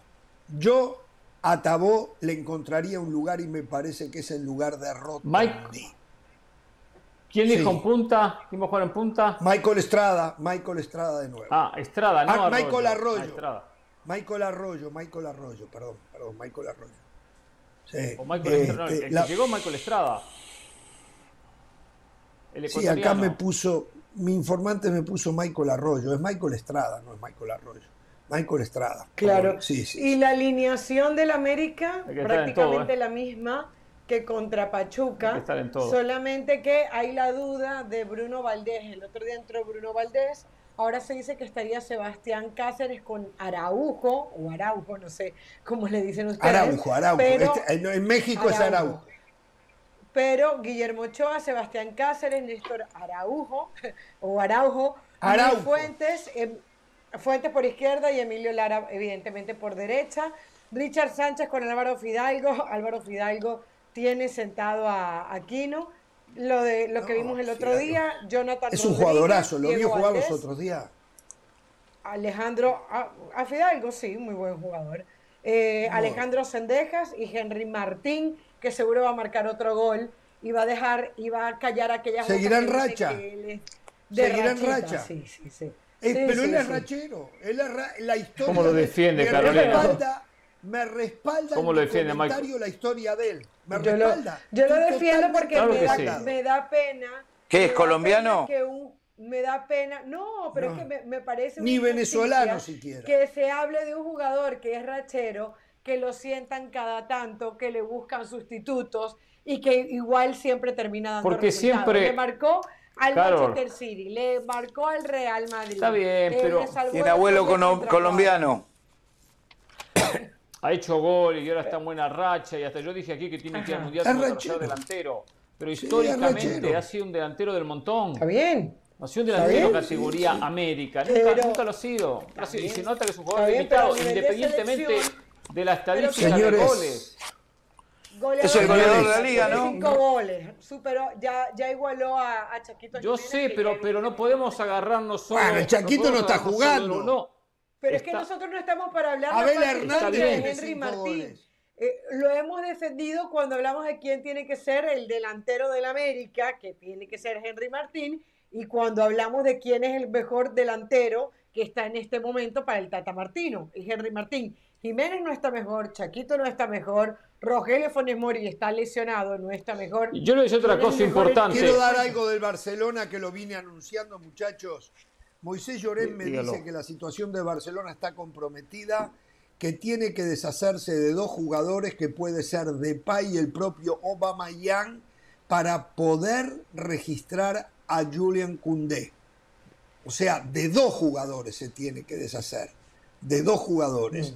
Y después una reducción de salario como mínimo de Busquets y Piqué si es que se hace con los servicios de Marcos Alonso y registrarlo. O sea, Wow. tiene y oh, y Cundé, si no lo firma el 31 de agosto queda libre, ¿eh? Pagaron ¿cuánto fue? 50, 60 Impresionante. millones. 50 No, millones, algo así, sí. Es una es una cosa ¿Puedo no, decir algo una- para el final? Una ¿Puedo decir vergüenza lo del Barcelona y la Porta, sí. Total. Yo espero que hoy, espero que no haya visto el programa el señor Jorge Méndez. Porque donde dije, porque donde dije que Chivas tendría que poner extranjero, estoy seguro que lo llamó y le ofreció Cristiano ya. Si es que vio el programa, ¿eh? Bueno, digo, no sé. El problema es que Chivas no juega la Champions. Que es una En sugerencia. Danubio nada más. Cristiano juega, en Danubio Todavía Cristiano no está juega. Quiero Pobre verlo, Cristiano. quiero verlo el lunes al United contra el Liverpool. eh. Sí. Va a ser- Yo lo voy a ver, Bravo, usted va a trabajar, yo sí lo voy a ver. Usted va a Ah, trabajar. primer tiempo, ¿eh? quiero verlo, que es un decir. No, sí, Yo hasta el martes, hasta el martes no pongo Che, la no es que la nuevo. MLS era tan Smith me importante. dijo que cuatro días nomás, ¿eh? No es que el podcast número uno, el podcast número dos, que la MLS, que el soccer. Y Vamos, Jorge, vamos a ver una sorpresa para la la otra noche de Ricky Ortiz, no sé dónde habrá quedado este- el podcast de hoy, ¿eh? Vamos a ver dónde salimos con la presencia de puesto Ortiz acá. 73 el soccer en Estados Unidos, No búsquenlo. me joda ya con Puesto eso. 73. Tiene los Jorge, números, la otra semana. los de Sorpresa. 1990 usted. Sorpresa. Sigue Al- la gira Bueno. del Valle y se une de las alas también. Con MLS. Sorpresa la otra semana. ¡Opa! ¿Cómo? No, Muy enti- bien, ¿eh? no entendí. ¿Cómo? No, no, si ustedes van a la MLS, Valle. yo voy a ver a Danubio. Gira del si Valle, ustedes van a la. MLS, yo voy a ver a Danubio. Esto, si no, ya es discriminación. A mí no me mandan a ver a Danubio, ¿eh? A mí no me mandan. ¿Me, te- me tenía que, que amargar la retirada? Hasta Qué el martes Chao. de mi parte. ¿eh? No joda. tengan temor de ser felices.